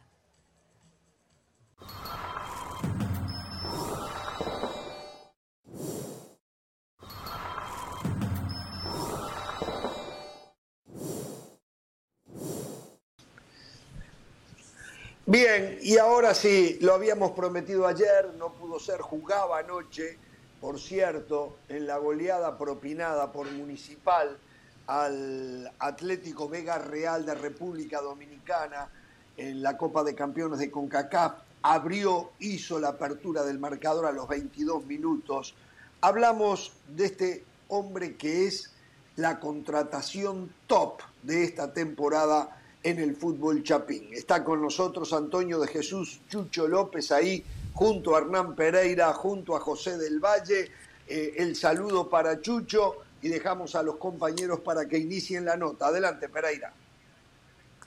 Perfecto, Jorge, así es, pagando la deuda pendiente nosotros, con lo que habíamos prometido y por supuesto los, las figuras, los entrevistados, el caso de Chucho López cumpliendo su palabra. Ayer no pudo porque estaba concentrado, bien lo dice Ramos, pero hoy dijo, no me pierdo y acá está con nosotros. ¿Cómo te va, Chucho? Gracias por estar, gracias por venir. Bueno, ¿todo bien en Guatemala? ¿Contento? Sí, muy contento, de maravilla y me siento como en casa. Qué bueno, qué bueno. Eh, ¿Fue difícil tomar la decisión de decir, dejo México, dejo la América, dejo la Liga MX, me vengo a Guatemala? ¿O no dudaste en tomar esa decisión?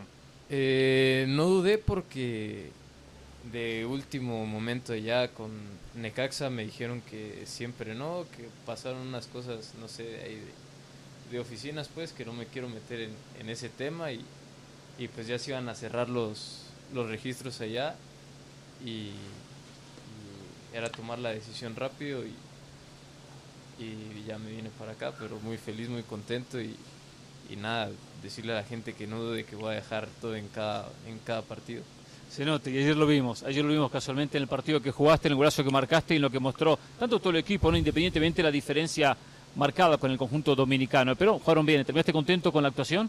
Sí, contento por la actuación y por la mía en lo personal. ¿Es cierto que también te quiso comunicaciones? Que había una, una pelea, pelea en buenos términos entre comunicaciones y, y los rojos y municipal por contar con tus servicios? Es que con comunicaciones ah, habían hablado ellos con mi representante hace varios años, como dos años creo, dos, dos o tres años, y, y, y hubo, o sea, habían dicho, ah, si Chucho un día viene acá a Guatemala, pues que sea para comunicaciones y así. Y también como se hizo todo muy rápido, te digo que, que me dijeron en Necaxa que, que ya no. Eh, no sé cómo lo habló mi representante, que le hablaron de, de municipal y, y así me, me, hizo la propuesta y yo le dije, pues vamos a escucharlos y me, me gustó todo lo que me dijeron y ya, vine uno. Claro, claro.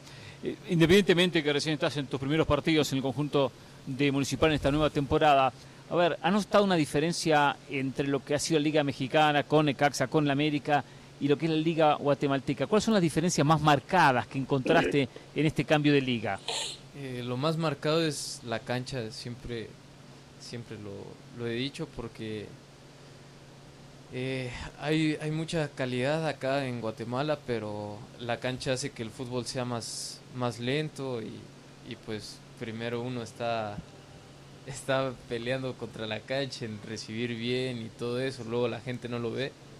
Y nada, yo creo que si mejorarían las canchas, eh, el fútbol sería más rápido, sería más vistoso y, y el fútbol de Guatemala crecería muchísimo más porque calidad hay. Chucho, sabemos que usted es un gran profesional, pero cuando se habla de la selección siempre está el sentimiento, ¿no? Me imagino que usted de niño quería la camiseta de México. ¿Fue difícil tomar esa decisión de decirle no a México a una eventual convocatoria y decirle sí a Guatemala? Eh, la verdad sí fue un poco difícil porque obviamente crecí allá y era mi, mi sueño de niño, ¿no?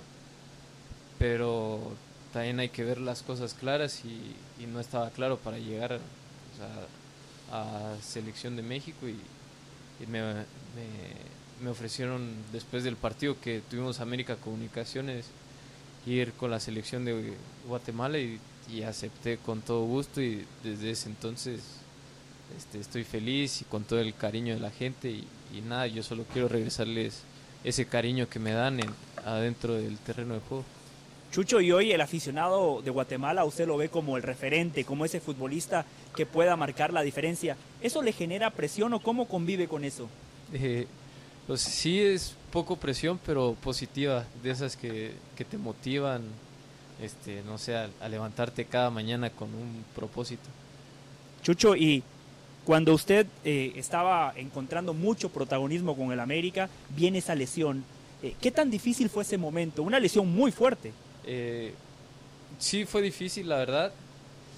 Eh, sobre todo porque ya iba jugando varios partidos y así, pero bueno, ya, ya está en el pasado y todo pasa por algo y, y todo nos lleva al momento que estamos ahora y nada, yo agradecido con Dios por poder seguir jugando fútbol y hacer lo que más me guste y llegar, transmitírselo a la gente. Chucho, a ver, hablamos un poco del tema selección Guatemala. Eh, ¿qué, qué, qué le ha aportado, qué sensación ha dejado Luis Fernando Tena en este arranque de este largo proceso, con el objetivo, por supuesto, de llegar al 2026? Eh, ha, ha dejado muchas cosas como, como ha puesto mucha confianza en nosotros. Este, siento que hemos manejado mejor el orden dentro del terreno de juego.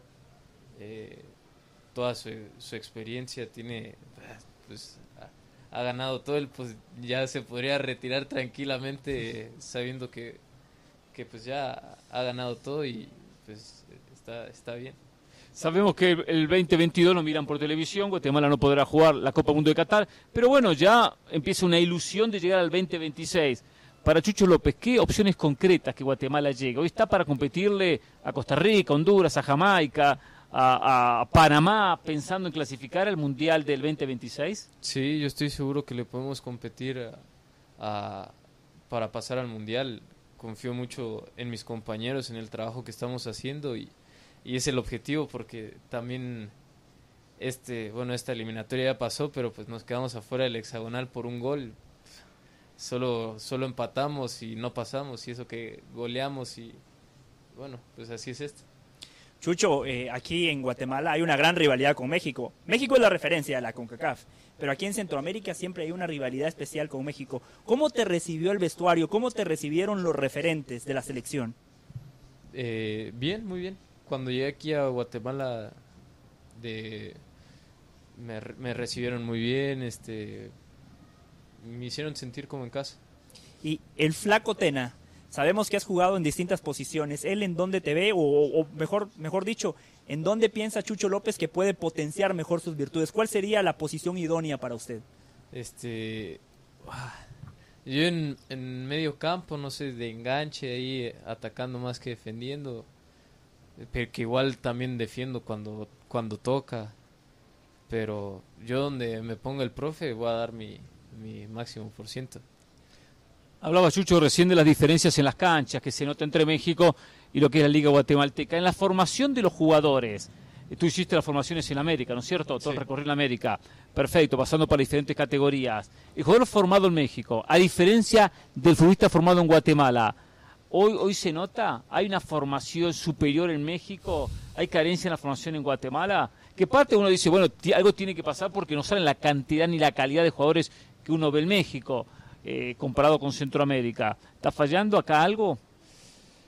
Eh, no sé, no sé mucho la verdad sobre la formación de, de jugadores en Guatemala, justo, o sea, voy preguntando y así, pero lo que te puedo decir que en México es, es muy buena porque, bueno, desde, desde chicos estamos jugando y nos llevan a competir a torneos a Europa y todo eso y, y casi siempre la verdad cuando íbamos para allá quedábamos campeones, este, y así, solo que la diferencia es que que a- allá en Europa pues los ponían a jugar a los chavos de 18 años, 19 años, 20 años y, en México pues hasta los 21 y así y acá en Guatemala pasa más o menos lo mismo que los ponen a jugar ya ya ya grandes.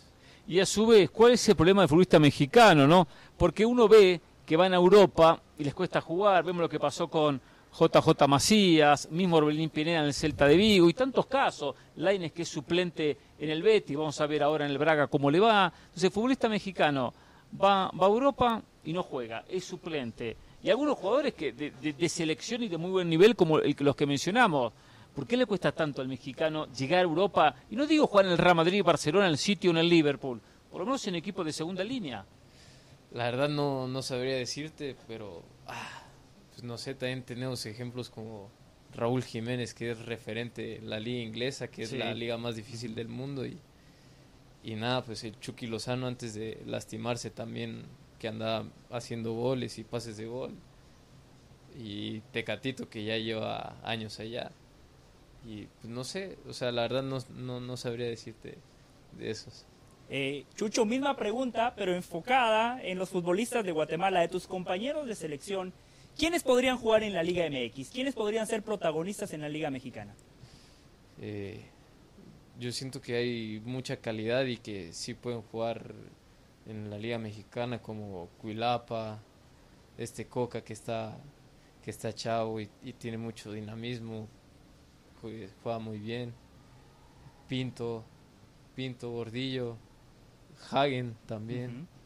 Para mí todos podrían jugar en la liga mexicana, solo que también como que no voltean a ver mucho el fútbol de Guatemala, no sé por qué, yo creo que por, ah, no sé, los, representantes no vienen a buscar acá y pues buscan en Ecuador, en toda Sudamérica y, y no voltean mucho para acá y hay, hay que hacer que volteen a ver para acá, quedando campeones de, de, este, de este torneo que es la Conca Champions y haciendo buenas actuaciones.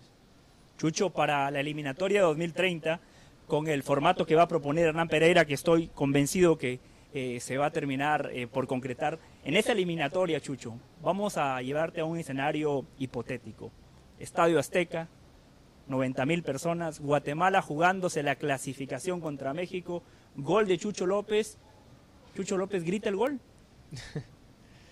No sé, la verdad, ya me habían preguntado eh, esto y, y yo, eh, o sea, emocionado, sin pensarlo, había dicho que, que sí, que sí, si meto gol lo gritaría contra México, pero la verdad, llegando el momento y así, ya pensando lo más frío y todo, no, no sabría qué hacer, yo creo que me pondría a llorar ahí, no sé, sentimientos encontrados, no, no sé qué, qué pasaría.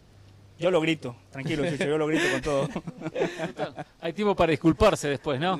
El grito, el grito, el, el grito, el gol hay que gritarlo, hay que gritarlo, hay que festejarlo. Después cualquier cosa, bueno, una disculpa del caso. ¿Te gustaría en el futuro volver a México?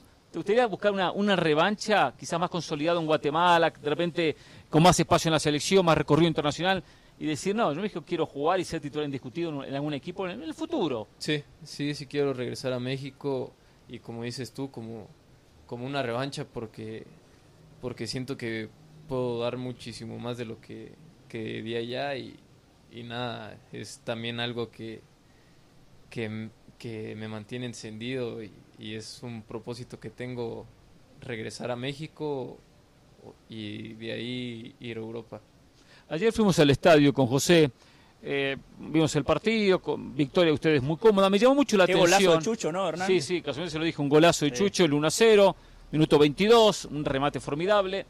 Y me llamó la atención un par de, adapta- de adaptados, inadaptados, uno que 5, 6, 10 personas aislados, unos insultos constantes, algunos jugadores puntuales de ustedes, mm, de repente no sé si alguno era para dedicado a algún otro, eh, a algún otro jugador.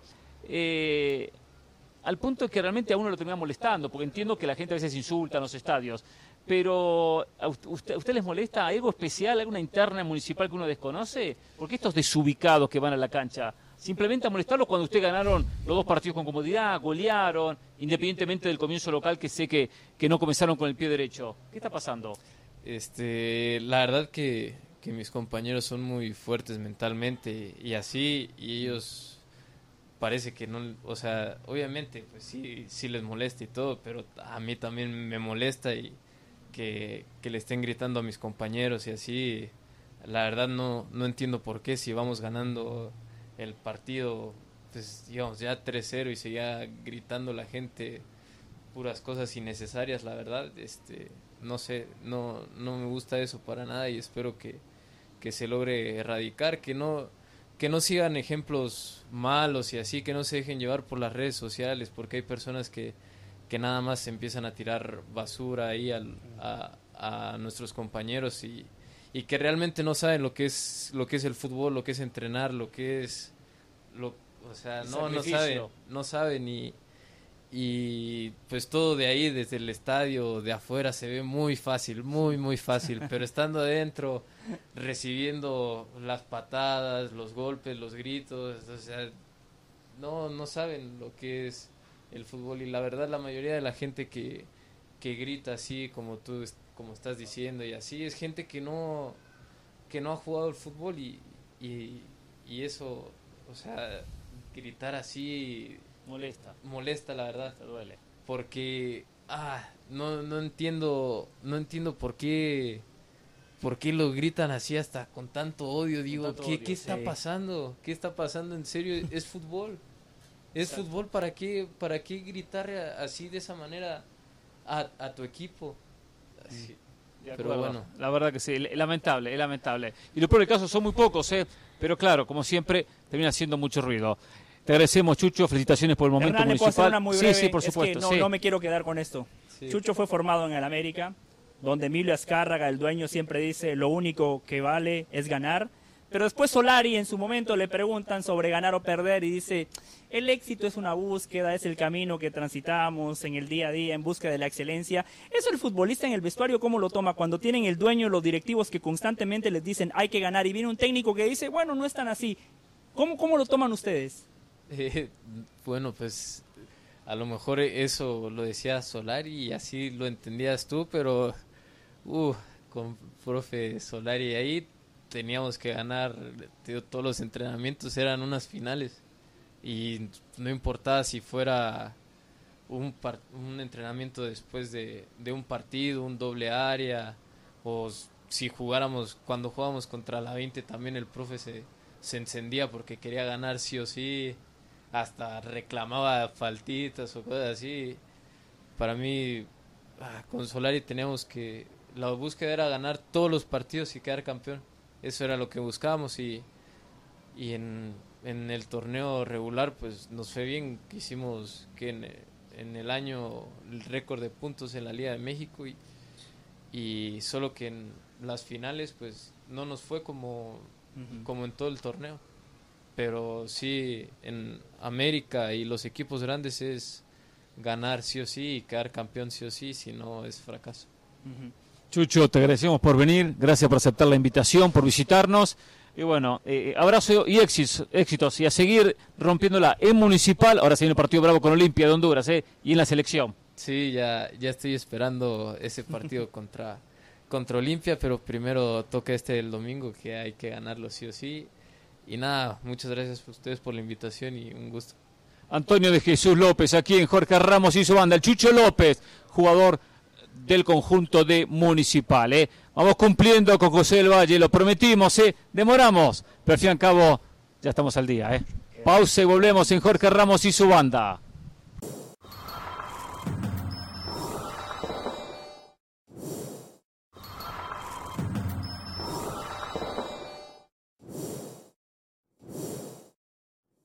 Muy bien, estamos averiguando, porque la gente pregunta, ¿por qué Carolina de las Alas y Jorge Ramos no mejoraron la entrevista con Chucho López? Nos hubiese encantado escuchar las preguntas de ellos. Estamos averiguando qué es lo que pasó. No quisimos, No sé. no quisimos. No sé. Ah, sospechábamos, ¿no? Nosotros no quisimos. Ya no hay más nada que averiguar, le no digo a Mr. Smith. No hay más nada que averiguar, le digo a Mr. Smith. No, No, hay no, más no, nada, nada que más, averiguar. nada más. Simplemente, Exacto. simplemente no queríamos que usted se apoderara de la entrevista. No teníamos nada en contra de Carolina, pero ayer nos estuvo Eh. ya criticando después del programa porque no habíamos traído a nadie. Dijimos, no, no, esto lo hacemos nosotros. Eh. Nosotros lo conseguimos, Bueno. lo trabajamos y lo vamos, vamos a lucir solo nosotros dos.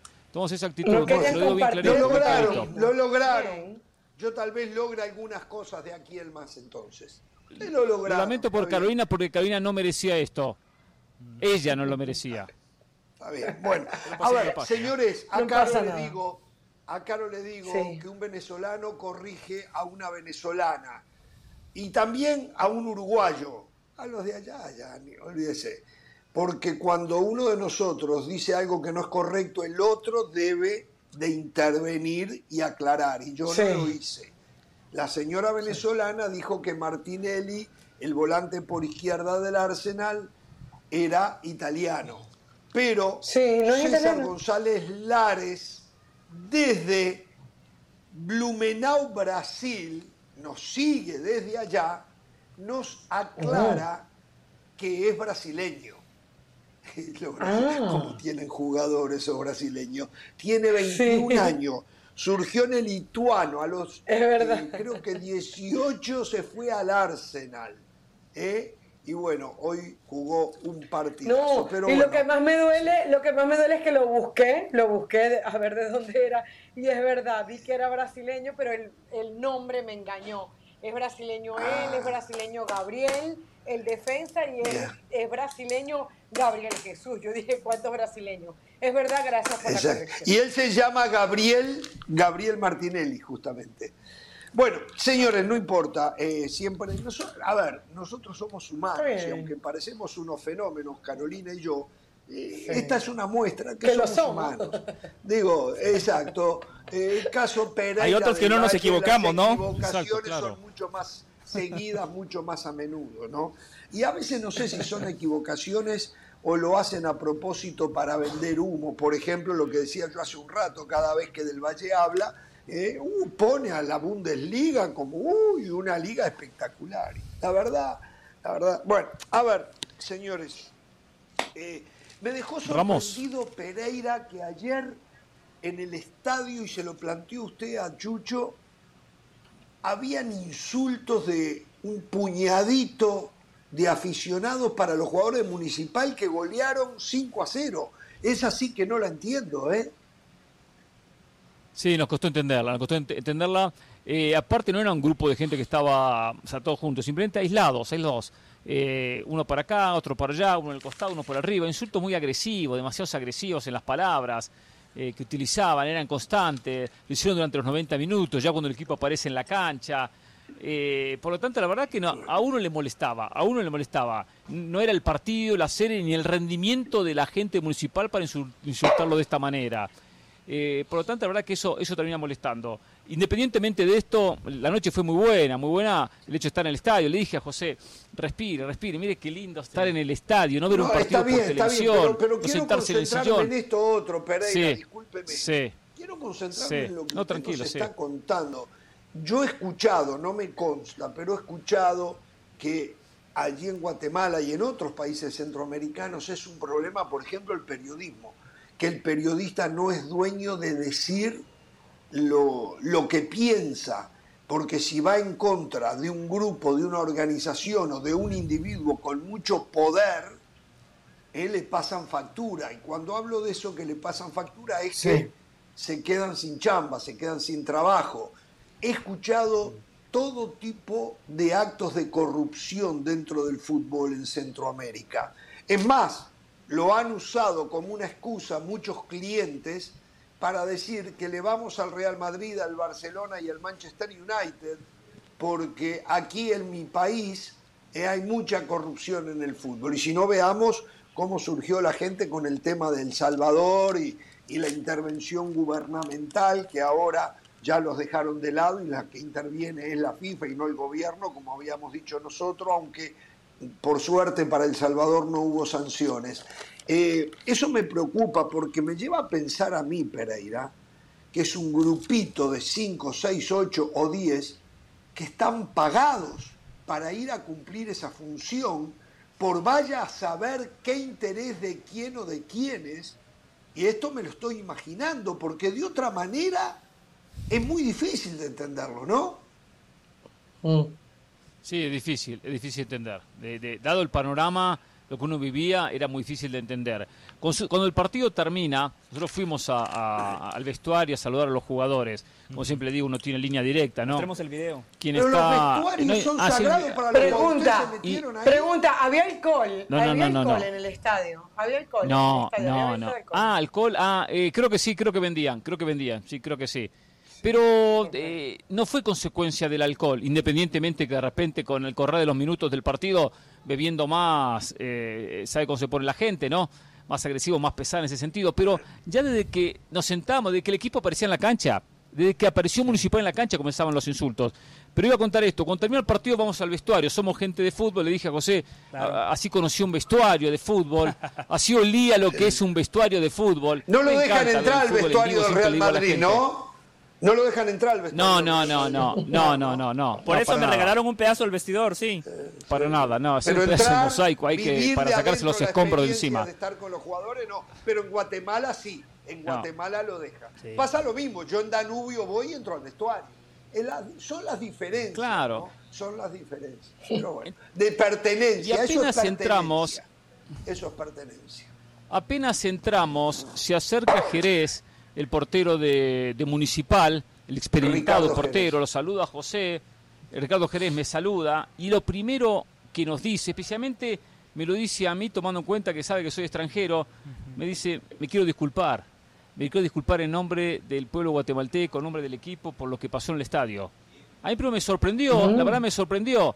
eh, Y me dice, Mm. Muy la bien, Ricardo. no tiene nada que ver estos insultos, no entendemos muy bien, la verdad que muy, pero muy bien, ¿no? Porque él sabe que viene prensa internacional, que venimos de otras latitudes, que somos gente del fútbol, que hemos recorrido muchos estadios, entonces uno se va con esas cosas negativas, lamentablemente. Se va, un fútbol guatemalteco que tiene que hacer muchísimo para crecer, y todo esto es tirar para atrás, tirar piedras a lo que intenta hacer un crecimiento. Eh, y la verdad se portó muy bien. Y estaba, se sentía eh, mal, dolido. Y lo propio expresaba recién Chucho López en esta entrevista. Entonces hay gente que le está haciendo mucho daño a Municipal de una manera o de otra. Y la verdad que sí, en ese capítulo fue una, fue una Qué parte pena. negra dentro de una muy buena noche, que la pasamos súper bien, ¿eh? independientemente, Bueno, independientemente de esto, ¿no, José? Sí, y, y no es casualidad que haya M- sido Ricardo Jerez. Sí. Sí. Sí, claro, solo le quería decir algo breve. No es casualidad que haya sido Ricardo Jerez quien le ofreció disculpas a Hernán Pereira porque Ricardo Jerez viene de una familia futbolera. Ricardo Jerez ha mamado fútbol toda su vida. Su padre también fue guardameta, también fue guardameta de la selección nacional. Eh, claro, seguramente lo sabe. Ricardo Jerez durante una década fue guardameta de la Alianza Petrolera. Él se consolidó en el fútbol sudamericano, entonces él sabe eh, que en otros países sí hay cultura futbolística y sabe que lamentablemente el insulto es parte del fútbol, ¿verdad? Siempre hay insultos en, en muchas canchas, pero cuando el partido no ha arrancado, cuando el equipo ya ganó 4 por 0 la ida, cuando el equipo está goleando 5-0 en la vuelta y los insultos continúan, aquí claramente hay una campaña. Sí, claro. Quería agregar que, por ejemplo, en la MLS, en, en el- en los estadios de los Estados Unidos, sea MLS o sea otro partido, esa es parte del trabajo de seguridad. Sacar a la gente que es agresiva, porque no estamos hablando de un grito aislado, de un grito porque se comió un gol, como lo estaban hablando ustedes hace un ratico, es una ofensa, o sea, verbalmente está siendo agresivo. Claro. Entonces, Claro. yo sí creo que en esos casos, al mismo equipo que juega de local, deben haber indicaciones a la gente de seguridad, porque tiene que haber seguridad en que a esta gente la tienen que sacar del estadio. Son personas agresivas, ahí hay niños, ahí al final tú lo que estás tratando es de proteger un ambiente que sea familiar. Y esta gente se aleja mucho de lo que puede ser crear un ambiente familiar. Solamente como un consejo para la gente en Guatemala. Muy bien, hemos cumplido con el viaje de ustedes. Me imagino que al terminar el, par- el programa y hasta el lunes a las 4 de la tarde del Este, eh, y serán de, de jarana, de fiesta por ahí ustedes. Es lo que yo me imagino. Pero bueno, eh, buena plata nos está costando. Sí, dígame. sí. Sí, sí, no, tomamos de fiesta. No, algo bueno, que aparte habla bien del programa, de nosotros, siempre a uno le sirve para, para, para el ego. Eh, saben que mm, mucha gente en el entretiempo, que uno se para, empieza a ver a la gente, lo empezaron a llamar algunos hinchas de Municipal para sacarse fotos con nosotros.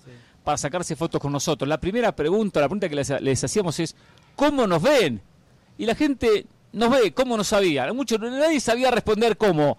Pero la gente nos ve, muy contenta, bien, y saludos a Jorge, saludos a Carolina, bla, bla, esto, lo otro, cuándo van a venir, y qué bueno, mucha gente en el estadio, lo cual me quedó, me, me quedé contento, ¿no? Que Jorge Ramos y su banda supera más, más allá de las fronteras, aunque, aunque no sepamos cómo. Y escuchó lo que me decían a mí, José, yo pagaría por escucharte en ESPN Plus, pero en Guatemala ESPN Plus no está disponible. ¿Recuerda, Ran? Sí, sí, Sí, sí. Está sí. Plus, pero ahí no nos quieren ver ni en fotografía. Bueno, habían puesto una fotografía nuestra cuando iba a nacer y, eh, eh, Star Plus, ¿se acuerda? Había, estaba mi jeta ahí, ¿eh? ahí estaba. A ver, eh, Jorge. ¿Qué? Jorge, tuve la Hernán, Caro. ¿por qué nunca, eh? Sí. Es cierto, es cierto que el fútbol de Guatemala tiene muchos problemas, pero a ver, en México hay un directivo que aquí en esta mesa dicen que es el mejor directivo del fútbol mexicano. A ver, yo podría hacer ese trabajo. Vamos a suponer, yo soy Ricardo Peláez. Se Otra vez. JJ Macías, necesito un 9, necesito un 9, Pobrecito. voy a Google y pongo futbolistas mexicanos en el extranjero. Entonces me empiezan a aparecer nombres, ¿no? Y me aparece Brandon Vázquez. Ah, perfecto, Brandon Vázquez no lo conozco, pero bueno, me apareció en Google. Eh, voy a Transfer Market. ¿Cuánto vale Brandon Vázquez? Ah, bueno, ya tengo la referencia de Transfer Market. Entonces yo levanto el teléfono, me comunico con la gente de Cincinnati y hago una oferta. Qué. Cincinnati responde, a ver, Brandon Vázquez vale 5 millones de dólares. Y el directivo dice, no, pero a mí Google y Transfer Market me dice que vale menos. Esta es la oferta que hay sobre la mesa. Por favor, muchachos, pongámonos serios. No, Después aquí vienen a defender no, a Ricardo Peláez. Ya basta, ya no tiene Perdón, defensa. Eso a no estas fue así. ya no tiene defensa. Eso no fue así. Yo no sé a quién, quién lo contaminó a usted. El señor Ricardo Peláez sabía perfectamente quién era Brandon Vázquez. Lo tenía clarísimo. Y dijo, voy a buscar, voy a llamar a Cincinnati, pero precisamos una referencia de lo que más o menos puede valer. ¿Cuál es la Biblia de los costos de los futbolistas que después no necesariamente se ajusta a lo que dice Transfer Market? Es Transfer Market. Una vez que se interesó en el jugador para tener una idea y que no lo estafaran pidiéndole plata, fue a Transfer Market. Y seguramente no vale 500 mil. Es más, es más, el, el partido de las estrellas que se viene estaba considerado Tati Castellano, el jugador del New York City, que ahora se fue Sí. al Girona de España. El lugar de Tati Castellano en el partido de las estrellas por la MLS lo va a ocupar Brandon Vázquez. Eh, Entonces, lo que pasa es que había una diferencia enorme entre 500 mil dólares que según la Biblia de los costos de los jugadores eh, decía Transfer Market y los 5 millones, 10 veces más. Entonces, pero de la manera que usted lo pone no es así del Valle. Eh, eh, a ver, perdón un poquito leche. a Ricardo Peláez, ya. Comentario Miren mala lo que te dijo Flacotena. Es el primero en llegar y el Exacto. último en irse. Está en todos Exacto. los detalles. Ay, Exacto, vamos a abonarle exacto. algo. Claro. Y le digo a más. Bueno, ayer les Y le digo más, acá ayer- elogiamos, acá elogiamos, perdón Jorge, para terminar el tema, rapidito, cuando Jorge Ramos nos trajo la información que Toronto a través de Transfer Market consiguió, se enteró que Lorenzo Insigne quedaba libre y así lo contrató, o no, o no trajo esa información. Sí, Cuando lo hace Toronto lo aplaudimos, cuando lo hace Chivas Exacto. entonces lo, lo- Exacto. nos, A ver, nos molestamos, insultamos a Ricardo Peláez, nos agarramos, no, no, no. De, de- de Por lo que podemos encontrar en la web. ¿eh? Entonces, por favor, eh, solo para decirles Sí. esto, voy a ir a la pausa y cuando vuelva se los voy a contar. Ayer, ayer hablábamos del Mundial 2030, donde cuatro países muy cercanos entre ellos pretenden organizar el Mundial 2030 en Sudamérica. Y también hacíamos referencia donde dos países que eh, pertenecen y son la península ibérica, España y Portugal, también pretenden hacerlo. Bueno, ahora hay tres continentes, países de tres continentes que se estarían postulando a hacer el Mundial 2030, al volver de la pausa. Mm.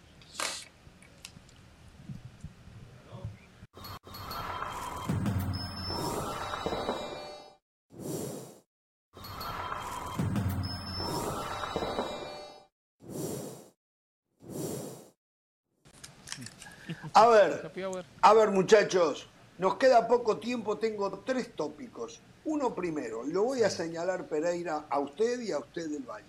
Ustedes prometieron a, Gerardo País, el presidente de la Federación Guatemalteca de Fútbol.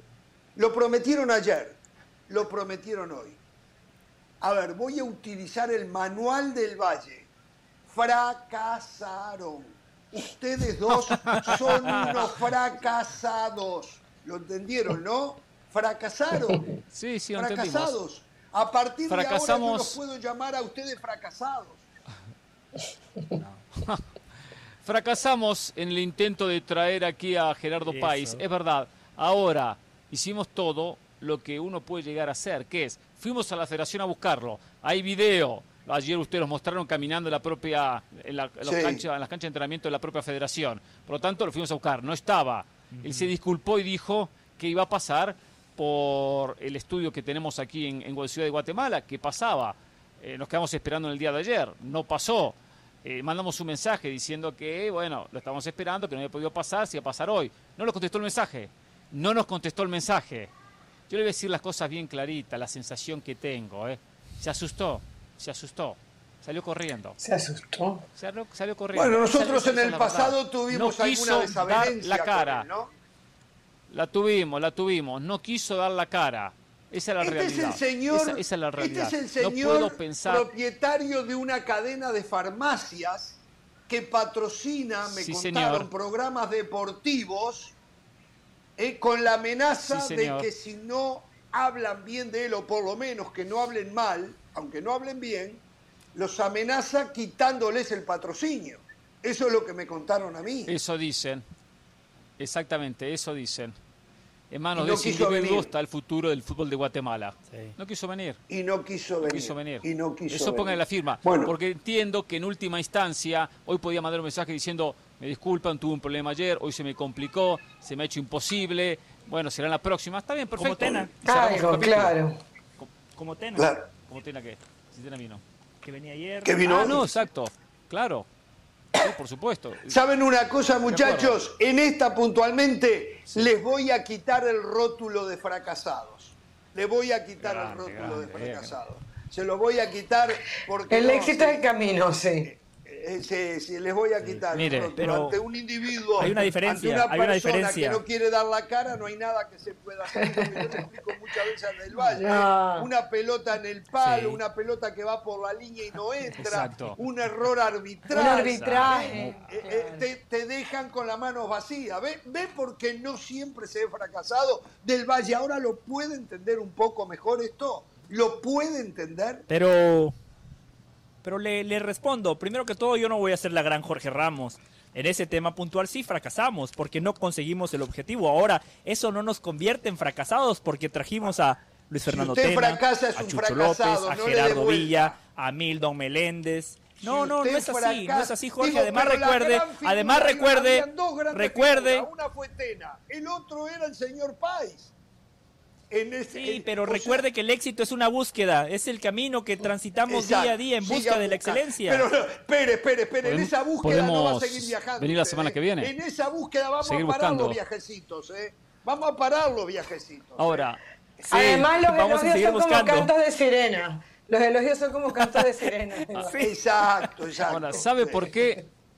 ¿Qué? ¿Sabe por qué nos fracasamos? No solamente porque estuvo Tena y el resto de los invitados, que aparte porque fuimos a la Federación de Guatemala y conocimos las instalaciones para hablar con propiedad, porque logré, Jorge Ramos, logré, Carolina, que este individuo, que José del Valle, cliente, vaya a ver el fútbol de Guatemala, vaya a un estadio guatemalteco, ¿entienden eso? Que José del Valle fue a un estadio en Guatemala, no en España, no en Madrid, en Guatemala, eso conseguimos, por eso este viaje es exitoso. Gracias por llevarme, Hernán. Por cierto, Jorge, la gente de Guatemala está muy contenta porque el próximo 12 de agosto regresa a la Liga de España, disponible en ESPN Plus. Sí, mire usted, está bien, por suerte está en ESPN Plus. Eh, Bueno, a ver, señores, ayer hablábamos de cuatro países de Sudamérica eh, para organizar el Mundial 2030, que yo siempre dije no veo cómo. Hoy he cambiado mi postura. No estoy seguro que sí, pero tengo la esperanza que sí. Tengo la esperanza que sí. Y también lo de España-Portugal. Resulta que ahora un país africano, un país asiático y un país europeo aún no lo han hecho público, pero estoy en condiciones de decirles que están hablando para tal vez presentar la candidatura a organizar el Mundial 2030. Estos son Arabia Saudita por Asia, Egipto por África y Grecia por Europa. Y están todos cerca. Ahí está el mar Mediterráneo, eh, que los divide un poco, pero están todos cerquitas ahí. eh. Así que mire usted, un mundial Arabia darse Saudita, Grecia y ¿cuál es el otro? Egipto. Egipto. Egipto. Eh, esto, esta, esta noticia todavía no aparece en ningún lado. ¿eh?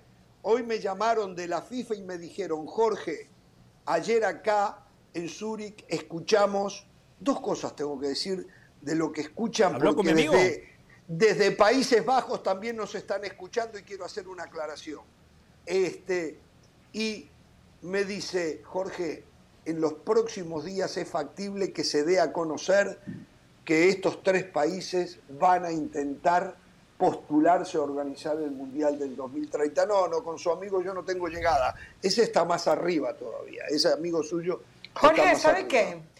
A Sí. veces estas proposiciones, no digo que este sea el caso, no son genuinas. ¿Qué quiero decir? No precisamente quieren organizar el Mundial de Fútbol, sino que lo utilizan como, la palabra que está de moda, palancas de poder, como Ah, medidas de presión, como alianzas estratégicas. Eso pasa mucho en la política, cuando uno dice, Sí. "¿Pero ¿por qué este le, se está lanzando presidente o alcalde? Bueno, tiene que ver con alianzas, tiene que ver con temas de votos, no necesariamente con el querer albergar una Copa del Mundo. A ver, y les hablaba de Grecia. Hoy, el AEK de Grecia, en un partido amistoso, se enfrentaba al Omonia Nicosia, equipo chipriota.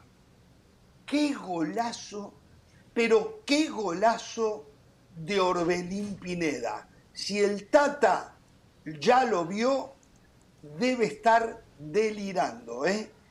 El mexicano que juega para el pelado. Miren ustedes, arranca ahí, la lleva. Ya había dejado uno por el camino, dos por el camino, al borde de la semiluna, cruzado arriba, un derechazo espectacular, ángulo derecho. ¡Qué golazo al Omonia Nicosia de Orbelín Pineda! ¿eh? Espectacular, de verdad. Contra, contra las momias de Chipre, cualquiera. O sea, por favor. No, no, no, ¿qué está No, no hablando sé si la se llama el equipo cómo se llama. Omonia Nicosia. Nicosia. ¿Qué gol- O sea, tampoco Parecen los usted le da conos del MLS, a este pero bueno. golazo a Orbelín Pineda. ¡Qué Tampoco golazo! le sirve. Golazo. Eh, si no juegan en el Real Madrid, en el Barcelona, en la Liga, en la Premier, el resto no sirve para Bueno, nada para usted. No le Pero alcanzó sí, para el Celta, sí, un equipo de media sí. tabla de España. Ah, Ahí está, ahí está. Bueno, señores, esta noche estamos ante los últimos 90 minutos y no lo digo como expresión de deseo, ¿eh? sino como una pregunta genuina para los tres integrantes de la banda. Ya veo a Estamos- Peláez en Google en este momento. Entrenadores disponibles. Qué bárbaro, lo suyo. Lo suyo es impresentable. Noven- Chivas, serán los últimos 90 minutos de Ricardo Cadena como técnico de Chivas en el enfrentamiento del rebaño contra Mazatlán. Sin duda, si no gana, van a ser sus últimos partidos, su último partido, si no logra ganar. Ni hablar de una derrota. Un equipo que ha perdido confianza. Para fortuna de Chivas, Mazatlán no viene bien, porque no ha ganado ningún partido tampoco, por lo tanto de ahí tiene alguna posibilidad mayor. Tiene que, recuperar la zona ofensiva, un equipo que no tiene gol, bien lo decía hace un ratito el flaco Tena. Encima viene con el desgaste de haber viajado a Estados Unidos para el partido contra el Galaxy, el regreso, un partido que se jugó el miércoles, hoy es viernes, un día en el medio, muy poco hasta para planificar un partido. Pero sí, hoy está obligado a ganar Chivas. Si no, va a ser la despedida de cadena sin dudas. Independientemente del resultado, Chivas tiene que buscar otro entrenador. Claramente Ricardo Cadena eh, todavía no está listo para el cargo. Puede ser que lo esté el día de mañana, no lo quiero descalificar, pero a día de hoy me parece que se equivocaron eh, habiéndole dado las riendas después de muy pocos partidos. Era demasiado prematuro para emitir un juicio de valor. Eh, eran pocos partidos para decir, a ver, está preparado para ser el técnico de Chivas. Yo le veo poca vida. Yo creo que hoy Chivas no le gana a Mazatlán y después se viene el clásico tapatío. Así que va a ser una oportunidad óptima, idónea para buscar otro técnico que llegue con nuevas ideas y con el inflador anímico. Yo estoy de acuerdo, Jorge, que si no se consiguen esos tres puntos va a ser el fin de cadena. Probablemente no llegue para el próximo partido si no tienen el plan B ya.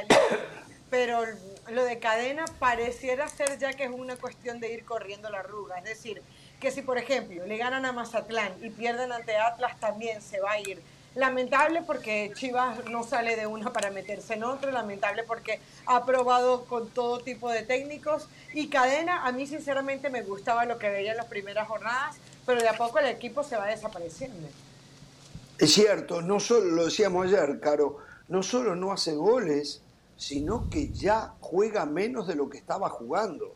Eh, eso es grave, ¿no? Y lo inentendible es que También pensaban que, que ver- Ormeño podía ser la solución para hacer goles, ¿no? Pero el juego tiene que ver con esa confianza que se va perdiendo, ¿eh? Y les voy a decir otra Ramos, cosa, ¿eh? si me permite- Atención, el domingo América con Juárez, el Tan Ortiz está en jabón, ¿eh? El Tan Ortiz, si no Sí, gana, claro. no lo van a echar todavía, pero van a empezar a buscar el plan B. Lo escucho, Pereira. No, solo para la despedida, agradecimiento a Brian García y a Mauricio por un trabajo espectacular.